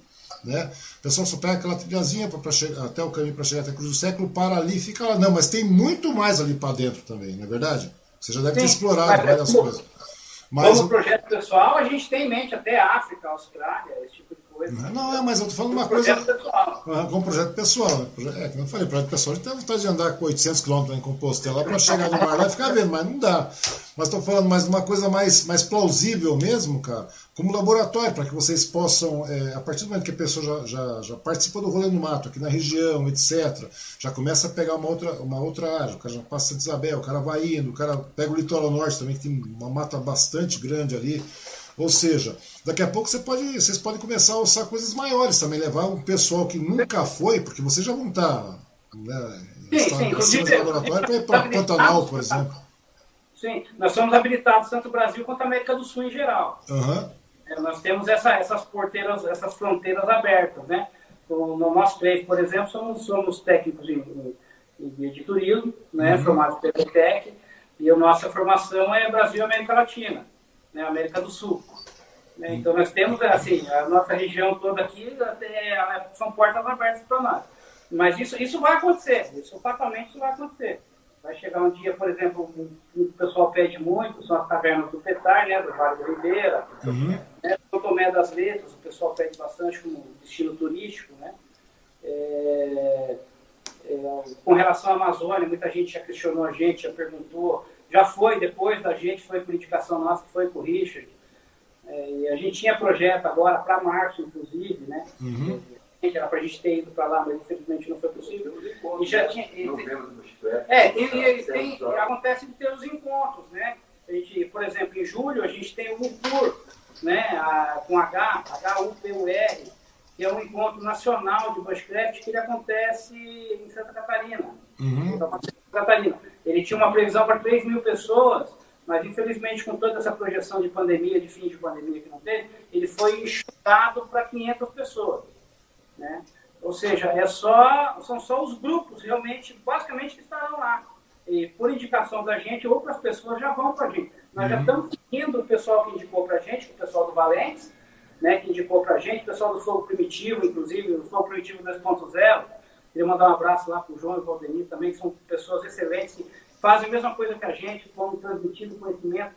Uhum. já esteve junto numa vivência no ano passado, a gente teve, por exemplo, o Encontro Nacional de Grupos Bushcraft, que a gente estava preparando para ir para o Rio de Janeiro, em Magé, onde teria. Aí a gente ficou sabendo que tinha um braço dele que ia acontecer aqui no Taquaro Sul, que é divisa de Mogi com Paranapiacaba, né? Uhum. A gente acabou de falar, conheceu pessoas maravilhosas. É, aí, por exemplo, esse ano a gente tem um projeto não só aí para o CUR, mas como também para Magé, esse encontro nacional do, do Bushcraft, né? Ou seja, então a gente a gente alça esses voos e, consequentemente, a gente acaba levando bagagem. Pois é, isso que eu tô falando. Porque na realidade eu consigo visualizar isso aí, eu consigo vislumbrar isso aí, porque todo mundo é meio empresa, é, é visionário, desculpa, né, cara? Sim. Porque na realidade eu acho que, meu, tudo bem, hoje você é advogado, ele é professor, o Vanderlei é ator, é, é mega gerente lá tal, tudo mais. Mas o que acontece? Na realidade, cara, eu vejo que isso aí é uma possibilidade real de se tornar um negócio lucrativo mesmo, porque querendo ou não, o pessoal tá. É, como eu te falei, nós estamos vivendo um mundo tão, tão atribulado, cara, que eu acho que esse, esse reencontro com a natureza é uma coisa necessária, que vai está se fazendo necessária, vai se tornar necessária e, e eu acho que vai ter um número maior de pessoas fazendo isso, né, cara? Esse turismo ecológico, vamos chamar de turismo ecológico, nessa trilha Sim. toda tal. Mas eu acho que é uma coisa bastante legal, cara. Eu consigo ver isso aí. Por isso que eu falo para vocês com relação até mesmo esticar um pouco mais no futuro tal. Porque eu não sei, cara, eu consigo ver isso. É, acabando essa pandemia, muita coisa vai mudar, cara. Muita coisa vai mudar. Sim, sim. Muita essa coisa é vai mudar. É, isso, isso, é uma tendência. É, uma, vez, uma vez um amigo meu ele falou para mim assim. Eu tava, a gente estava comentando sobre as empresas de Mogi, né? Que, uhum. que vieram por aqui, que já, já se acabaram e tal. Aí ele, ele, ele, muito humilde, ele uma pessoa muito bacana, muito humilde, ele falou para mim assim, ele falou, Rovani, eu vou te explicar uma coisa. E eu sempre tive ouvidos bons para essas coisas, assim. É, eu digo de uma forma bem ah, de coração aberto, assim. Eu sempre eu, eu, eu consegui captar muitas vezes o que as pessoas tentaram me dizer. Ele falou o seguinte, ele falou, você pode ver uma coisa, a, a nossa vida é feita de ciclos. Sim. A Terra é de ciclos de média de 40 anos. Você pode ver uma empresa, ela, ela surge com, com o pai que começou do zero, aquele filho que foi trabalhando junto, e cresceram, veio o neto, e de repente o pessoal já começou a nascer em berço de ouro, vamos dizer assim, sem querer ofender. Uhum. Pois é, eu estou repassando só o que ele me disse, e aí começa a decadência. É mais ou menos o ciclo que a gente está passando, não só com essa divergência política, esse tipo de coisa, tudo que está acontecendo, mas você pode ver que, assim, é, é, muito parecido com os anos 70, né? Aquele finalzinho que eu peguei dos anos 70, dos anos 80, é, a liberdade sexual, liberação de drogas, questão do aborto, questão política, direita, esquerda. Você pode ver que a gente voltou muito lá atrás, né? Da impressão que está começando de novo, né? Verdade. E, e, e, o que acontece? Era uma época de tendência muito rural, muito ecológica. Eu não tinha o conhecimento que o pessoal tem hoje, mas você pode ver, se você pesquisar hoje o pessoal que está assistindo a gente, se a pessoa jogar no YouTube, por exemplo, no, no Google, colocar Bushcraft, né? B-U-S-H-C-R-A-F-T, Bushcraft Bushcraft é uma tendência mundial. Né? É você viver da terra com pouco, e, com pouco recurso e aproveitar aquilo que a. Que a é, você tem uma vida mais minimalista, digamos assim, não é verdade? É mais então, minimalista. Então, é, a gente, até a gente costuma explicar né, o que, que é isso. Isso é um termo mundial para vivência na, na, na mata, para arte mateira, tem várias traduções, né? É que bushcraft você é, como disse o Humberto no final de semana lá, se você chegar no Japão, você falar Bushcraft, o cara te leva para fazer isso. Né? Que é diferente, assim, é, você tem a sobrevivência, você tem o sobrevivencialismo e você tem o Bushcraft. A sobrevivência é aquilo, por algum infortúnio você foi parar naquele lugar, você tem fazer de tudo para sair de lá vivo. Né? Então você tem que estar preparado para aquilo. Aí o sobrevivencialismo é você viver já de uma forma em que você você não sabe o dia de amanhã, então você já economiza um pouco de comida, você já você não sabe se vai ter dinheiro, você apaga uma luz para dar uma amenizada, você estoca alguma coisa, você aproveita uma promoção e você compra um pouco mais de, de, de sabão, né? Isso é o sobrevivencialismo, é você viver de uma forma precavida, né? Sim. Até questão de guardar dinheiro, é, nesse sentido. E o bushcraft, diferente do, do, do, da sobrevivência, que é você sair de lá vivo, o bushcraft você joga a mochila nas costas e vai, uhum. né? Você vai, fala, vou passar o final de semana lá no sítio, por exemplo. Eu tenho um sítio que não tem casa, né? Eu tenho um sítio que não tem casa ainda. A gente tem lá uma cabana. E assim, é. a gente vai lá, a gente acampa, a gente amarra a rede, a gente limpa, meu tio planta. Em breve eu vou aumentar um pouco a cabana lá para a gente poder levar mais gente para curtir isso daí. Uhum. É, ou seja, é ir lá, eu tenho, eu, o nosso projeto, inclusive, que a gente chama de consulado do Rolê no Mato, né? Uhum. Consulado no Rolê no Mato. Consulado, vai ser um consulado, né? A sede é aqui, mas lá vai ser um consulado, que tem Salesópolis.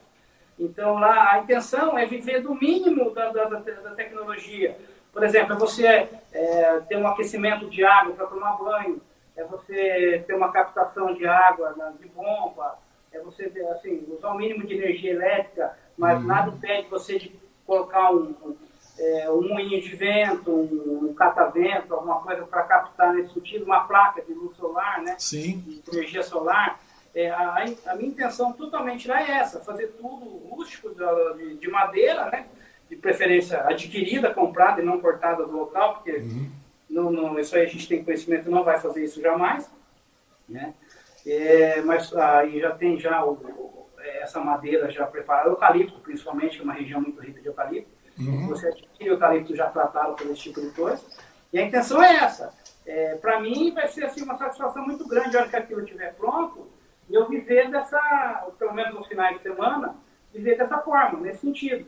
Né? Da forma muito simples, aproveitando o máximo que a Terra pode nos dar e a gente retribuir para a Terra tudo aquilo que ela nos deu. Pois é, eu que é uma tendência mundial disso acontecer. É verdade. O interessante é isso, é aquilo que você falou mesmo, né? Geralmente a pessoa vai adquirir um sítio, por exemplo, um sítio, alguma coisa. Geralmente ele quer levar toda a comodidade que ele tem aqui na, na no meio urbano para lá.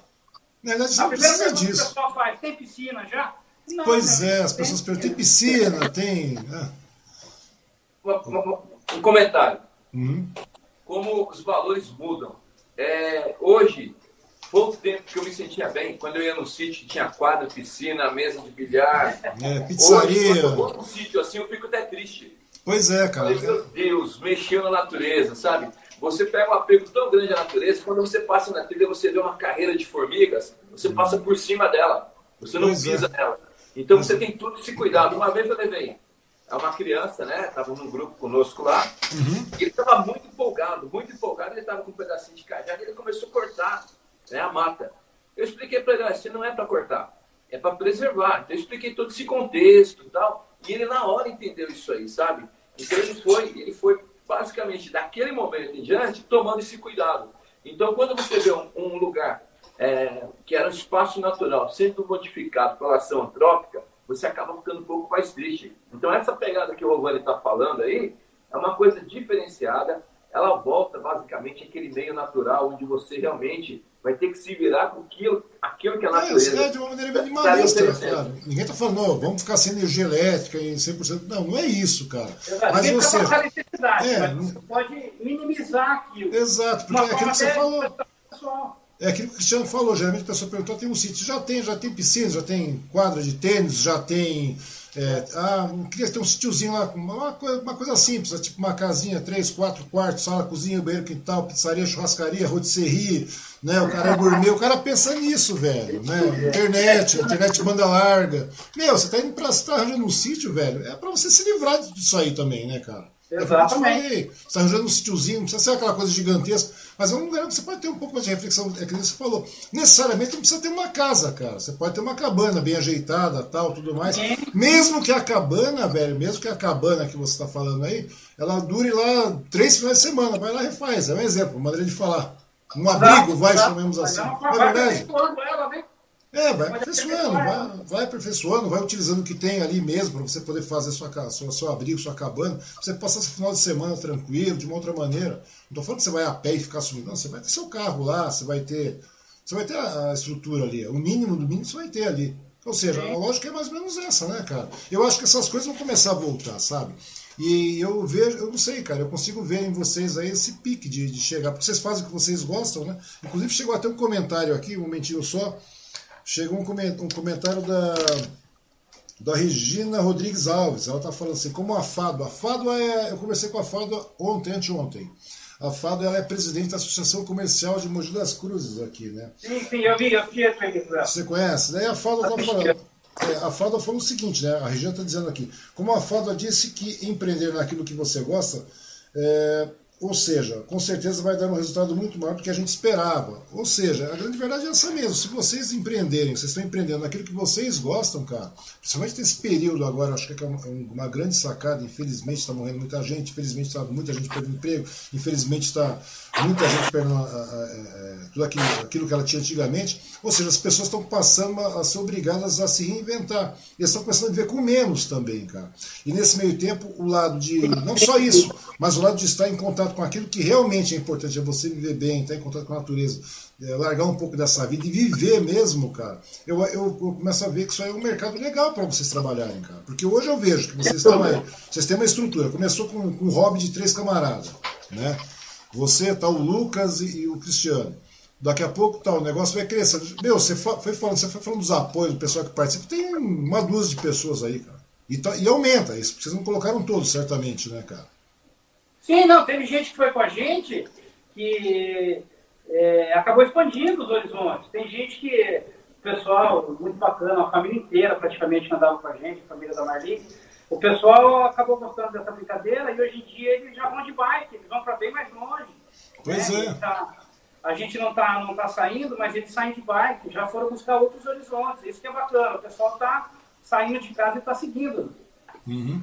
E me diz, uma, me, diz, me diz uma coisa, Rovani, essas, essas incursões que vocês fazem, tal, esses passeios, esses rolês do mato, né, como, como vocês chamaram, que eu achei muito legal também, cara que eu realmente fiquei admirado, cara. Quando o. o, o e foi meio um acaso, cara. E o, o Vanderlei me mandou, um, me mandou uma solicitação ali e tal. No meio de uma rede que eu mal uso lá, que é o Instagram, que eu uso muito pouco também, cara, nessa questão daí, eu acabei vendo um direct dele lá e ele falou, poxa, eu morri no mato. Eu falei, mas que ideia essa de rolê no mato? Fui dar uma olhada. É verdade, eu tô falando sério, cara. Eu não sabia, não tinha, não tinha ciência disso, cara. Pra você ter uma ideia. Às vezes o que falta é, é, é, é aquela situação, aquela velha coisa, né? Ter uma divulgação um pouco maior tal trabalhar de uma, no marketing. Porque, meu, porque a proposta de vocês é muito louca, é muito legal, cara. De verdade, não estou falando da boca para fora, não. Porque às vezes a gente pensa, ah, é uma coisa que tem, tem muito assunto, velho. Tem muito assunto. É, nós temos aí um leque, né, um leque muito grande de projetos que são inovadores. Né? Não, não dá para comentar agora, mas uhum. é um leque que o pessoal, na hora que isso estiver em prática, e quem adotar, quem adotar, quem quiser isso aí, vai ter uma inovação muito grande. Então, quando você comentou conosco em expandir os horizontes, nós precisamos acertar esse Mogi primeiro, uhum. para começar a expandir. Então, sim, sim, mas mesmo, mesmo em Mogi vocês expandem muito, cara. Mesmo Mogi vocês têm, uma, vocês têm uma referência enorme e aqui, mano. Um, um, um dos tópicos dos nossos projetos é os cursos, né? Uhum. Isso aí também está no nosso projeto, são os cursos, e esses cursos são amplos, são amplos. Dá para muita gente trabalhar, é uma oferta muito grande no mercado de trabalho e é muita oportunidade. Então, não precisa ficar preocupado, ah, vou ter concorrência. Não. Basta você fazer o seu melhor. Verdade, maneira, verdade. Né, não, e, até, e até legal que exista concorrência, né, cara? Até legal que exista concorrência, ah, porque é daí, legal, de, uma maneira de uma maneira responsável tal, tudo mais, é muito legal, cara, porque é, é, são, mais é, são mais opções, cara. As, as pessoas estão necessitadas disso. A sociedade precisa disso, cara. A grande verdade é essa. Entendeu? Se tiver mais pessoas fazendo isso que vocês estão fazendo, é uma coisa muito legal, de maneira responsável, de maneira coesa, de maneira cautelosa, né, mano? E tem uma observação. Para você ter uma ideia, é, a gente foi bastante, porque já estamos há um pouco mais de um ano já de pandemia, uhum. parado, é, um ano e um mês mais ou menos parado, praticamente parado, sem, sem levar o público de fora, né, vamos dizer assim. É, mas você tem uma ideia, a gente foi muito questionado, a gente falou, ah, mas vamos, mas tem gente indo, tem gente que fez tal trilha lá não sei na onde, tem gente que marcou trilha aqui, a gente mesmo acompanhou, a gente acompanha alguns grupos, pessoal marcando trilhas, ela falou, não, a gente não vai, a gente não vai, é proibido, é perigoso. E a gente depois recebeu algumas mensagens nesse sentido, pessoal uhum. reconhecendo a nossa preocupação e o fato de não ir a determinados locais e as consequências de tudo isso, né? Por exemplo, na região de Paranapiacaba, só desse ano a gente tem um saldo lá, que a gente não está envolvido, né? Graças a Deus, não, não, não, chegamos nem perto de algo nesse sentido, nós uhum. temos um saldo de sete mortes. Verdade. Né? Na região de Paranapiacaba. Se eu não me engano, são sete mortes só na região de Paranapiacaba. De cabeça d'água, de queda de cachoeira, desse tipo de coisa. E com relação à pandemia em si, né? A, o perigo em si da, da pandemia, da aglomeração. É, chegou, chegaram a fazer um cálculo uma vez que na Pedra Furada tinha algo em torno de mil pessoas. Né? Você olhava, parecia um pancadão lá, cara. Aí o que aconteceu? Levou-se a fechar o local. Tem gente indo durante a semana, a gente sabe, a da própria fiscalização sabe disso também. Tem gente indo para Pera Furada durante a semana que não tem fiscalização. Aos finais de semana tem fiscalização um pouco mais pesada, uhum. porque para tentar inibir um pouco. Então, até esse pessoal de é o núcleo Padre Dória, que agora é, recebeu essa concessão para cuidar da região, ainda tem um pessoal limitado para isso. Mas foi necessário fazer isso e fazer esse bloqueio, porque estava sem condição.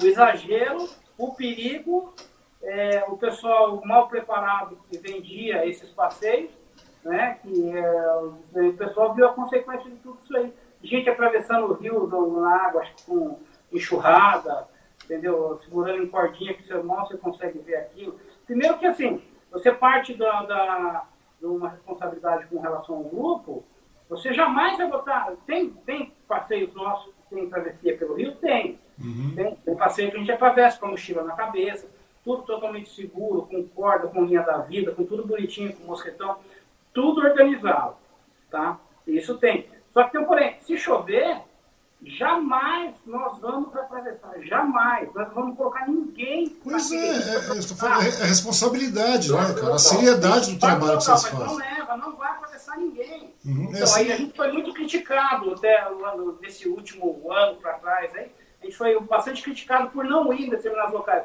Mas tudo isso que a gente está falando apareceu depois na TV. Pois é, a questão do bom senso. É aquilo, é aquilo que a gente está falando, a questão do bom senso, né, cara? Da responsabilidade, Exatamente. da seriedade com que vocês fazem o trabalho de vocês. É por isso mesmo que eu acho que tem tudo para dar certo, cara, de, de, de, realmente engrenar e tal. Porque é um projeto relativamente novo, não é verdade? E tem um, mas tem um porém, né? Assim, a gente fala que a gente foi bastante criticado pelo fato de não ir e ver as consequências disso. Só que assim, é, eu tenho que ver o outro lado também, né? A gente tem que é, compadecer com, com o outro lado, é, ter um pouco de empatia, porque assim, nós, graças a Deus, nós não vivemos disso, né? Só que o desespero muitas vezes bate na, na, dentro do armário, bate na geladeira, porque a pessoa às vezes não tem, e a pessoa vive daquilo. Então, assim. É, é, mas é que você falou, mas, mas para você. Não está tá reprimindo as, as trilhas legais, sim, a gente vai reprimir, vai denunciar se for necessário. Uhum. Mas eu estou dizendo assim, aquele que vai, que tenta desviar da fiscalização porque está em pandemia, esse tipo de coisa, a gente até entende porque tem muita gente que vive disso. Né? A gente, graças a Deus, não vive. Então a gente pôde tirar o pé, desacelerar, uhum. tentar de frente com o computador e fazer curso. As oportunidades que a gente teve de estar presencialmente também a gente fez.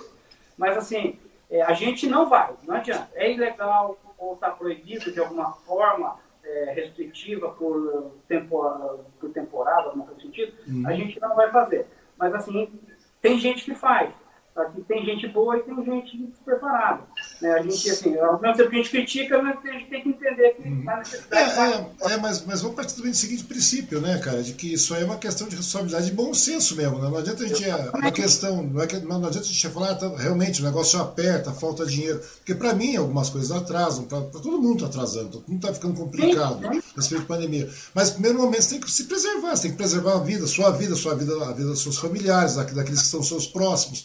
Ou seja, inclusive a partir do momento que você não faz isso, você não vai, eh, digamos, é, tem um bando de pessoas que são trilheiros, que fazem isso, vivem disso. Bom, mas ao mesmo tempo você está preservando sua vida, você está preservando a vida daquele fulano também que está indo junto, né, cara? Que está se contratando. Exatamente. Ou seja, tudo, ah, mas está apertado, meu amigo, está apertado realmente, está apertado para todo mundo, velho. Na sua profissão está apertado, para dele está apertado, para do Vanderlei está apertado, para o Fernando está apertado, está todo mundo apertado em algum aspecto, cara. Ou seja, mas preservar a vida é em primeiro plano, cara, sempre. Sempre. E principalmente nesse quesito. Se, se pensa bem, é, é, é, aquilo que eu costumo falar, cara. É que o ser humano às vezes é muito mesquinho, cara. O ser humano às vezes é muito, muito, muito mesquinho, independente da situação, ele não quer compreender. Porque o vírus, vamos pegar, nós temos uma pandemia que está matando pouco. Precisava matar 4 mil pessoas por dia, 3 mil pessoas por dia, não precisava. Mas estamos chegando nesse limite. Daqui a pouco já estamos, daqui a pouco está batendo 500, 600 mil pessoas mortas. Precisava disso? Não precisava. Quer dizer, existe racionalidade, pode, deveria existir racionalidade para tudo.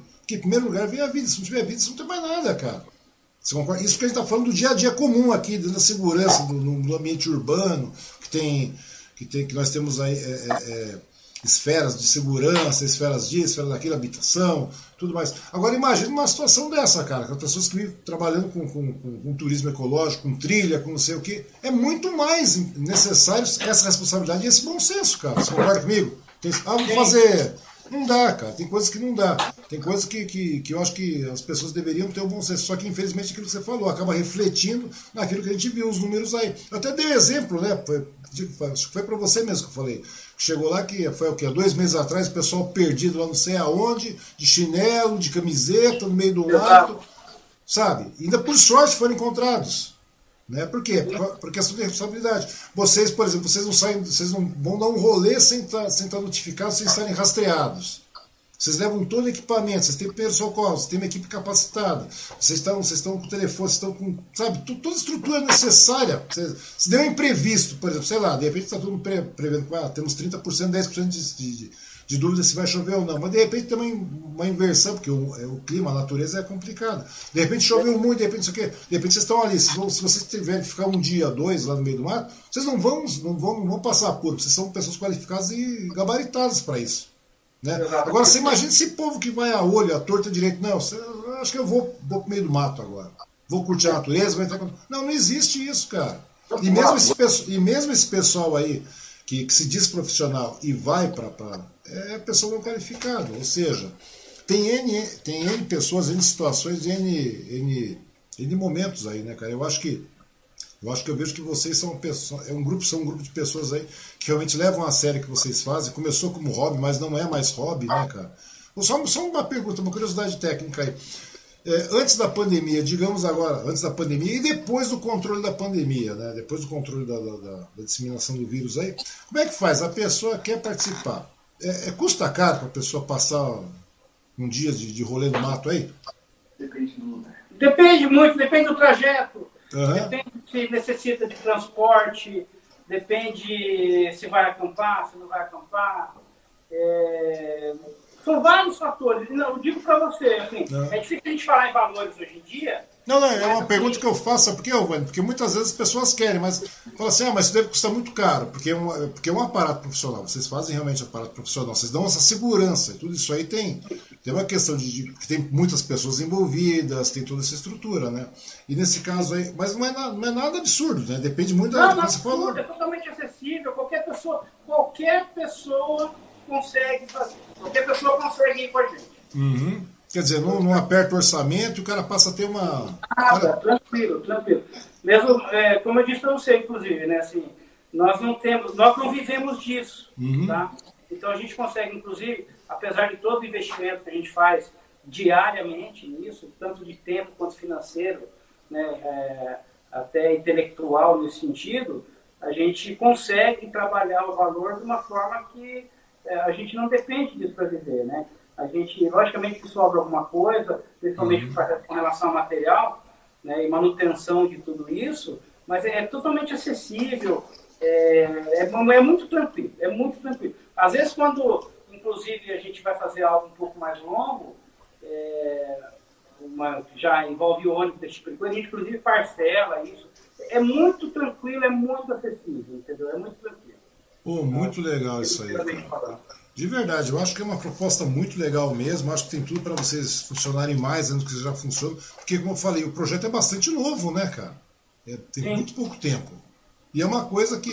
A receptividade é maravilhosa, pelo que eu estou vendo, né, cara? Quem vai, eu vejo, eu vi pela, pelos vídeos que o Vanderlei me mandou. Você fica vendo a garotada participando, você fica vendo o pessoal participando, você vê a expressão das pessoas, né, cara? O ganho real disso aí, né? As pessoas ganham, elas as memorizam, como você falou, né? Você dava, você deu, você ministrou mesmo o, o, mesmo curso para a garotada na parte da manhã, na parte da tarde. O ganho é real, velho. Então, ou seja, passando esse período de pandemia aí, cara, eu acho que é o tipo da coisa que realmente vale a pena vocês continuarem investindo, porque você vejo dá para se verificar a seriedade de vocês aí. Entendeu? Eu acho que é o tipo da coisa que. E a gente, sem contar que a gente tem, tem dois lados, né, cara? Tem um lado de vocês serem extremamente profissionais, responsáveis, amantes daquilo que vocês fazem mesmo, né, cara? Que vocês fazem com gosto, vocês fazem por amor, vocês fazem por dedicação. E sem contar que nós temos um bioma enorme aqui na nossa região, né, cara? Exatamente. Enorme, enorme, enorme a ser explorado. A ser explorado com segurança. Ou seja, não precisa entrar 15 quilômetros para dentro da mata, não é isso, cara. Não é verdade? 15, 20, 30 quilômetros para dentro da mata. Não, mas numa, dentro da margem de segurança, da responsabilidade, de, de, tudo mais, cara, tem muito que, que ser explorado aí, cara. De maneira sustentável ainda, né, cara? Você não vai estar destruindo nada, a galera vai estar aprendendo, a galera vai voltar mais tranquila, vai voltar mais saudável, cara. Isso é geração de saúde, no português bem claro mesmo, cara. Principalmente esse momento que a gente está vivendo, né, cara? Tá todo mundo enfiado, furnado de casa, todo mundo de máscara, que coisa absurda. Não é verdade? É, é não, é, é triste, cara. É uma coisa complicada. Deixa eu comentar uma coisa. Existe um Sim. projeto também, né? Ah, nós temos aí um projeto de elaborar dois livros. Um dos livros é sobre o rolê no mar, as nossas aventuras focadas nos ensinamentos. Então, nós estamos esperando aí é, esse projeto se concretizar, que é ir para Aparecida. A uhum. partir daí, nós vamos começar a desenvolver esse livro. A arte já está pronta. A arte já está pronta. Então, nós temos essa proposta também do livro, que é uma coisa nossa, bem pessoal, né? Acho que vai ser bacana quem quiser adquirir isso aí depois. Uhum. Vai demorar um pouquinho para sair, mas já tem esse projeto também. São dois livros. Um do Rolê no Mato, é, das aventuras nas matas, nas trilhas, e nós temos uma proposta do rolê urbano também. E por isso, um dos motivos também que nós estamos fazendo, se aperfeiçoando aí na, no patrimônio histórico. Então, pois, é, isso que eu ia perguntar. A empolgação nossa está muito apesar de a gente falar a idade, a gente, a gente fala. E tudo isso gera uma conscientização de preservação. Uma vez o Renato Fauri, ele uhum. que cede para a gente o espaço, ele comentou que já que não dá para a gente ajudar a Amazonas, não dá para ajudar o Cerrado, a gente tem que cuidar do que é nosso, que está próximo. É, o que fala isso, tem que cuidar do nosso quintal, cara, que é mais próximo aqui, né, cara? Quintal, justamente. Você pega aqui, meu, é muita coisa. Mogi, você vai esticando, você tem é, você pega toda a região aqui, cara, é uma coisa histórica, cara. Ou seja, tem muita mata literalmente virgem aqui, cara. Não é verdade? Muita coisa aí que, que a galera não conhece. A gente estava falando do Parque Municipal, ninguém conhece aquilo. A fundo ninguém conhece. Dessa geração nova, você pode ter certeza que ninguém conhece. O, o Van deve conhecer, o, o, o Van deve conhecer. Mas, inclusive, deixa eu te contar. Nós conhecemos e já recentemente, por diversas vezes, nós já o revisitamos. Uhum. Então, a pois é. Século, recentemente, a gente foi pedindo autorização e conseguiu chegar lá, inclusive. Pois é, mas, mas, mas, mas essa geração nova aí, esse pessoal de 20 anos aí, 25 anos, eles não conhecem aquilo, cara. Não, você de fala verdade. do século, eu acho que é de 20 para 21. É, verdade. Não, eles não conhecem aquilo. E olha que ali tem um bioma enorme, né, cara? É uma coisa fantástica aquilo ali. Porque eu me lembro que quando eu ia lá, quando era aberto, etc., daí chegou uma vez, eu também fiz essa, essa doideira de me arriscar, né? Já tinha fechado tudo, entrei pelo meio do mato para entrar lá no parque. Não tinha visto, não tem. Hoje está tudo abandonado aquilo ali também, né, cara? Hoje realmente ficou uma tristeza aquilo ali. Mas eu acho que deveria realmente começar a fazer. É, é, ter, é, é ter, ter, ter, modos de fazer incursões ali de maneira responsável, tranquila, tal, tudo mais, mas muita gente não conhece. Se você pegar um pessoal de 20 anos para cá, cara, literalmente eles não conhecem aquele canto lá. Estou falando só daquele pedaço ali. É, existe, existe um projeto, eu não sei agora com essa nova administração como é que isso vai ficar, uhum. mas nós, nós chegamos a levar o pessoal lá com visita monitorada, né, no Parque Municipal, visita monitorada com biólogos lá, o Regalado, a Yolanda, a Yolanda Racanelli, que é uma, uma moça novíssima, recém-formada, mas um espetáculo de pessoa, né, de, de matéria de conhecimento de, de, de, biologia e a parte ambiental da coisa. Nós chegamos lá. O que aconteceu com o Parque Municipal foi o seguinte: ele foi o que era artificial, que foi até 1987, foi quando ele era aberto ao público, né, totalmente uhum. devastado, vamos dizer assim. É, tipo, quem não sabe, é tipo o centenário hoje, né? Sim. É, o, então, ele foi, o que era artificial foi coberto, né, a lagoa, o teleférico ele foi retirado, foi transferido para outra cidade, não foi? Foi para Poços de Caldas, o teleférico daqui foi mandado para Poços de Caldas, foi comprado, foi doado, não sei. Uhum. O que era, assim, é, ali aquela parte onde quem conheceu sabia que era um restaurante, aquilo hoje é um projeto ambiental, ele é utilizado para aulas, né, ali. Aquele, tinha um chalézinho que era uma, Sim, uma parte. O chalé ainda existe. A parte do bebedouro lá no fundo, aquele bebedouro de pedras, tinha aqueles campos. Sim, aquela parte que existe. E o restante é, ele é mantido tanto para estudos, né? Vários, várias universidades né, dos estados vêm para cá para observação de pássaros, captura, entendeu? Sim. Captura, estudo e soltura de pássaros e a parte com relação a abelhas, com relação ao sapinho de ouro, é, tem uma jararaca que ela mora lá constantemente, ela vai é vista naquele local. Então, agora eu não sei, já tem mais ou menos um ano que a gente não, não aparece lá. Uhum. Mas todo o projeto de educação ambiental pela prefeitura mesmo.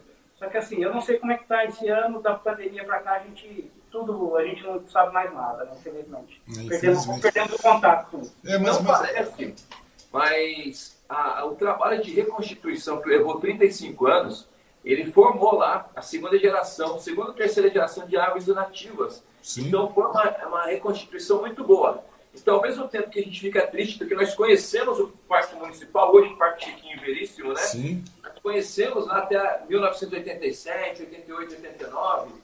É, andamos no teleférico, né? Aconteceu. Não dei não, não dei não. Só, e houve um acidente no teleférico lá, uhum. né? E hoje, quando você vai lá, você sente aquela nostalgia, no entanto, você tem aquele prazer da, de, da natureza ter revigorado, ter aparecido novamente. Pois é, cara. Porque eu não sei se tivesse ainda como parque. Acho que seria, ia ser muito, muito grande, né, cara? Mas isso nada impede hoje, cara, que, que sejam feitas é, visitas monitoradas e tudo mais. Aquilo que você ia falar, né? Eu acho que é o tipo da coisa que vale a pena, cara. Desde que tem equipes é, é, gerenciadas pela própria prefeitura, né, pela, Secretaria de Cultura tudo mais, é, no meio ambiente, né, principalmente Secretaria do Meio Ambiente, vocês também, eu acho que Se o pessoal estiver assistindo e quiser passar para a gente cuidar, a gente cuida. Não, mas é verdade, é verdade. Agora nós temos, uma, nós temos uma gestão nova aí do Caio Cunha aí, de repente não custa nada, cara. Tá tudo bem, tá 100 dias ainda, é pouca coisa, mas compensa dar uma conversada, uma verificada. Exato, aí, a gente já apresentou o projeto, vamos ver. Daqui a um tempo a gente vai lá e bate na porta novamente. Pois é, pois é, tem que ir mesmo. Porém, é que não falei, né? Muita coisa a gente ah, gostaria que, eh, de, de, que acontecesse isso, pudesse ser feito é, tal coisa, etc. É que, é que a gente tem que ter, ser meio pé no chão dessas horas, né, cara? Que a gente está num processo de pandemia mesmo, cara. E quando a gente gera uma, uma questão de, de, de, de saúde pública, uma questão sanitária, como é que está tá acontecendo. Mogi, principalmente, virou um caos aí, né? Teve uma época que virou um caos aí, né, cara? Não tinha leito, o Caio precisava fazer uns uns alardes aí, ele até propôs uma um lockdown aqui, em todo, em todo Condemate aqui, né, o consórcio de, de municípios aqui do Altietê, e daí o que aconteceu? Acabou não indo, mas a situação é desesperadora aí, cara. Então, ou seja, e vai ser, vai continuar sendo ainda. Eu não consigo ver. Não muito... amanhã como é que vai ser ainda, né? Pois é, eu não consigo ver como é que vai ser nesse último ano. Esse próximo esse ano, para mim, já está perdido de novo, honestamente falando. É, eu acho que vai estar tá perdido de novo. Ano que vem eu não sei, porque até terminar de vacinar a galera, o pessoal que já tinha que ter, já tinha que ter tomado vacina de novo, né, digamos, o pessoal que foi vacinado agora, vamos pôr agora em, em, em abril, já março, o pessoal foi vacinado em março. Rapaz, a gente não sabe qual a durabilidade disso. E nesse ritmo de vacinação, quando é que a pessoa vai tomar a segunda dose em março do ano que vem de novo? É um exemplo. Não tem nada, certo? Tá tudo errado. A galera pensa que vacinou uma vez acabou. Não é assim. Não vai ser assim. Entendeu? Para a gente alcançar essa imunidade de rebanho, não sei mais o que e tal. Mas então, ou seja, até o ano que vem também eu não vejo grandes perspectivas, mas é o tipo do projeto que vale a pena bater, chegar na Secretaria de Meio Ambiente lá, colocar, chegar a bater na porta da Câmara de Vereadores, principalmente também, que eles conseguem fazer pressão em relação a isso. Né? Vai lá, pega, pega o presidente da Câmara, o Otto lá, né? conversa com o Otto a respeito disso. E apresenta, porque são propostas boas, cara. Não é, uma, não é, não é festa, não é para fazer uma festa, mas sim uma educação, é, é, é uma educação ecológica, uma, educa uma, educação ambiental, uma valorização daquilo, né, cara? A gente tem um bioma tão grande. E vamos esticar isso aí. Você pode chegar, pega o litoral norte, como eu estava falando, se você chegar ao sertãozinho lá que você pega Boracéia, é, você conhece ali, né? Você vai pegando, passa Bertioga, vai para Boracéia, você vai pegando é, Camburi. Meu, aquele sertão é muito rico, cara. É muito rico. Não é verdade? Ou seja, tem muita coisa para ser explorada de forma correta, de forma coesa. Só precisa ter, é, é, sabe, ter pessoas capacitadas com boa vontade, né, cara? E é aquilo que você falou, né, que o, que o Cristiano está falando, as pessoas não dão valor. Muitas vezes não é que elas não dão valor, é que elas não conhecem mesmo, elas nem sabem que existe, cara. Exatamente. A verdade é essa. A partir do que tiver um pessoal, que nem vocês aí, que, que tem essa proposta, que, que faça uma, uma demonstração disso, que tragam esse tipo de coisa, por isso que eu falo, meu, eu vejo muito legal, acho é legal o Facebook, eu acho que é legal as redes sociais, mas realmente instigar as pessoas a, a irem. Isso, aí é realmente o quê? Habilitar um conteúdo maior, colocar mais vídeos de todas as empreitadas que vocês fazem, entendeu? Mesmo que seja de maneira mais é, é, é, é, curta, mais enxuta, mas com frequência. Por quê? Porque as pessoas passam a notar que isso existe, é uma coisa acessível, sabe? Ninguém está afim de ficar rico com isso. Na verdade, porque, como você falou, tu não tem seu trabalho, não tem sua profissão, em primeiro momento não é isso. Se virar, ótimo. Mas a intenção realmente é essa, cara, porque o pessoal tem a ganhar, as futuras gerações têm a ganhar, né, cara? Eu penso dessa maneira. Sem eu dúvida. Penso, eu penso dessa forma. A grande verdade é essa aí. Mas é muito legal mesmo, cara. De verdade, viu, Vanderlei? Fiquei muito contente, cara, com relação à questão do rolê do mato. Só, é, eu falei, eu, falei, eu pensava que o cara só ficava plantando bananeira lá, saltando e tal. É verdade, cara. Ele, você quer que eu não conheço ao vivo, cara? Pois não. Eu tenho que muito aprender com eles ainda. É Ah. porque assim, eu fui chamado no rolê do mato depois de março. Eu fui chamado no rolê do mato em março. Aham. Abril, né? Tá com Março, ano, abril, tá com sim, ano. tá com um ano. O ano passado praticamente não valeu. Não, mas você já, você já dava rolê com eles pra bastante Já. tempo também, não, né, cara? mas eu tenho muita coisa para aprender com eles. Você vê ah, o jeito que eles falam, né? O jeito que eles.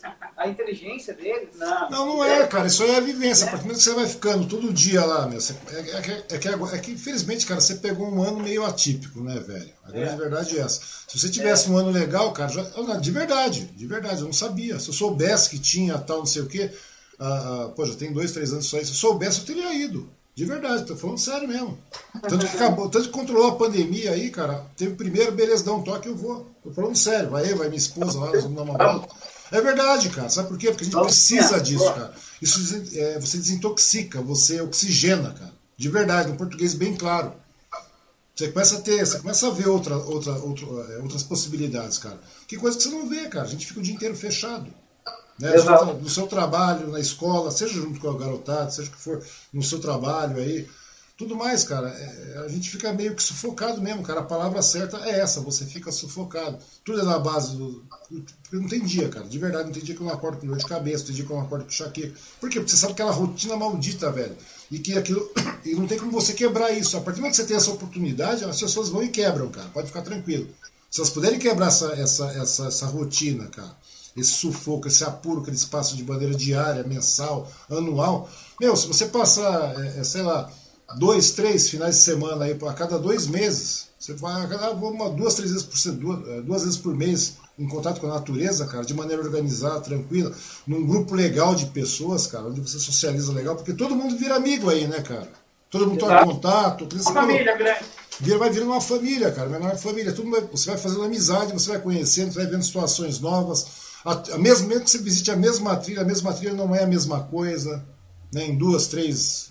Sei lá, cada vez que você visitar é uma coisa diferente. Cada vez né? uma visão diferente, né? Pois é, uma visão diferente. Você, você atenta a muita coisa, você deixa passar batido na primeira, você, na segunda você vai lá, você vai ver coisas que você não viu na primeira, você vai ver na terceira, você vai ver coisas que você não viu na segunda e assim por diante. Eu acho que é muito legal isso aí, velho. Mas de verdade mesmo, cara, fico muito É contente de saber, de conhecer e esperar que a gente controle logo essa pandemia para que a gente possa aí se conhecer ao vivo. Nem o Vanderlei eu conheço ao vivo, velho, você acredita? Não, é verdade, mãe. Nem o Vanderlei eu conheço ao vivo, cara. Eu Mas conheço ele. conhecer, a gente vai se Vamos lá, vamos lá, né? uma hora dessa nós vamos lá, cara. Nem o Vanderlei eu conheço ao vivo, cara. Você acredita nisso? E olha que eu tenho esse vai cara. plantar bananeira ainda, vou te ensinar, pô. Vamos plantar bananeira, vamos. Você falou do teleférico, nós somos teleférico, vou nada, cara. Você vai plantar bananeira pra quê, mano? Pra quê? Vai que de repente você escorrega, cai e vira um tetraplégico, né, meu? Tipo o Steve Reeves, assim, cara. Dá um É jeito, verdade. gente vê. Dá um jeito. Dá, dá um jeito, né? Três caras segurando pro cara plantar bananeira, né? Mas tá certo. Mas é verdade mesmo, cara. De verdade mesmo. Muito obrigado para você.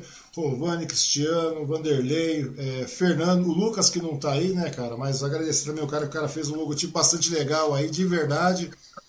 Meus queridos, meu muito obrigado por vocês aí disponibilizarem um tempinho aí. Você viu que não tinha nada de, de frio, é só bater papo mesmo, cara. Não tem pauta, não tem nada. O cara, o cara tudo preocupado, vamos fazer uma pauta. Esquece a pauta, velho. Relaxa de pauta, vai de boa. Bate papo muito legal. Agradecer a todo mundo que participou da, da nossa conversa, nosso bate-papo aqui. Foi muito legal, muita mensagem mesmo, cara. De verdade, uma das. Um dos, da interatividade, uma das maiores, assim, eu acho, cara. Muito legal mesmo. De verdade, tá bom? Agradecer o pessoal que patrocina aí. Valeu, galera. Obrigadão, hein? Valeu, obrigado. E logo, logo, acabando a pandemia. Oi? Já agradeceu? Ah, Pode dar uma. Travou? Ou não, pode falar à vontade, cara. Não tem chão. Eu queria mandar um abraço. Pode mandar abraço né, de pessoal. Pode, à vontade. Opa, pra quem você Quero quiser, mandar um abraço para a professora Vanessa Tita, foi convidada também, eu não sei se ela está por aí. Eu queria mandar um abraço para Simone do Valentes, o Ney do Bushcraft lá do Rio de Janeiro. Queria mandar um abraço para ele. É, todos os alunos aí que participaram aí, estão de parabéns aí. A galerinha que convidei também está de parabéns. E se eu esqueci de alguém aí, por favor, me perdoe que é muita gente, gente. E mandar um abraço para todo mundo que pôde prestigiar aí. E com certeza, passando essa pandemia, né? Passando a pandemia, com certeza os próximos rolês aí serão sensacionais aí. E vocês não vão perder com a gente, não, pode ter certeza. Pô, muito legal. Novos rolês, novos projetos, né, cara? É uma coisa bastante legal mesmo, cara. Né? E aqueles que quiserem entrar em contato aí, é só adicionar, né? Como é que tá na página do Facebook? Ah, tem no Face, tem no Instagram. Além do mato. Eu quero comentar outra coisa. Hum. É, nós estamos para inaugurar o canal. Também faremos a inauguração, vamos anunciar antes com uma live também. Opa, legal. E esse canal vai ser abastecido, como você comentou aí, periodicamente, né? Para estar reforçando a- e multiplicando a ideia do rolê no mato. Verdade, monta um site, faz site, coloca tudo aí, cara. É verdade, porque o negócio é sério, cara. É uma proposta muito legal, uma proposta muito séria mesmo, cara. Faz site, É, a registra gente- a domínio, gente faz estava na rede social. A gente estava na rede social, só que chegou num momento que a gente tem que sair da caixinha agora. Pois é, cara, pois é, pois é, porque eu acho que você atinge muita gente, cara. E é uma maneira muito honesta, sabe, de, de, de ver a natureza, de, Sim, de, de se divertir, de socializar, é uma coisa muito legal mesmo, tá bom? Aí eu acho que tem que ser por aí, cara. Acho que vocês não devem parar, não. De verdade, eu tô muito feliz mesmo, cara, de ter conhecido vocês. Eu espero uma hora pra gente poder conhecer todos vocês ao vivo aí, participar do próximo. Agradecer todo mundo, agradecer os patrocinadores aí, o pessoal que tá assistindo aí, curte, dá, compartilha, se inscreve no canal para ajudar também, né, cara? Que é Exatamente. velha coisa, vamos divulgar aí. E quem não conhece, né, que venha conhecer o Rolê no Mato. Procure no Google, no Facebook, vai encontrar Rolê no Mato, certamente vai estar lá. Lá porque- Instagram também. Instagram, YouTube, vão procurando aí que vocês vão caindo nas páginas. Daí você vai conhecendo o pessoal um a um aí. Hora dessa também conversar separado com cada um de vocês, cara. Acho que vocês têm muito assunto legal para falar aí, cara. Muita Podemos experiência. É, o, o Cristiano também, cara. O Cristiano, se você verificar, cara, tem de professor aqui nessa, nessa, nessas minhas, na minha plataforma aqui, cara, falando, é uma coisa muito legal. De verdade. Eu acho que eles têm que agregar. Beleza, então? Meus queridos, muito obrigado, muito obrigado a todos aí. De verdade, sucesso e que essa pandemia passe logo pra gente poder se encontrar aí e dar um rolê aí, beleza? Valeu, meus queridos. Valeu, obrigado.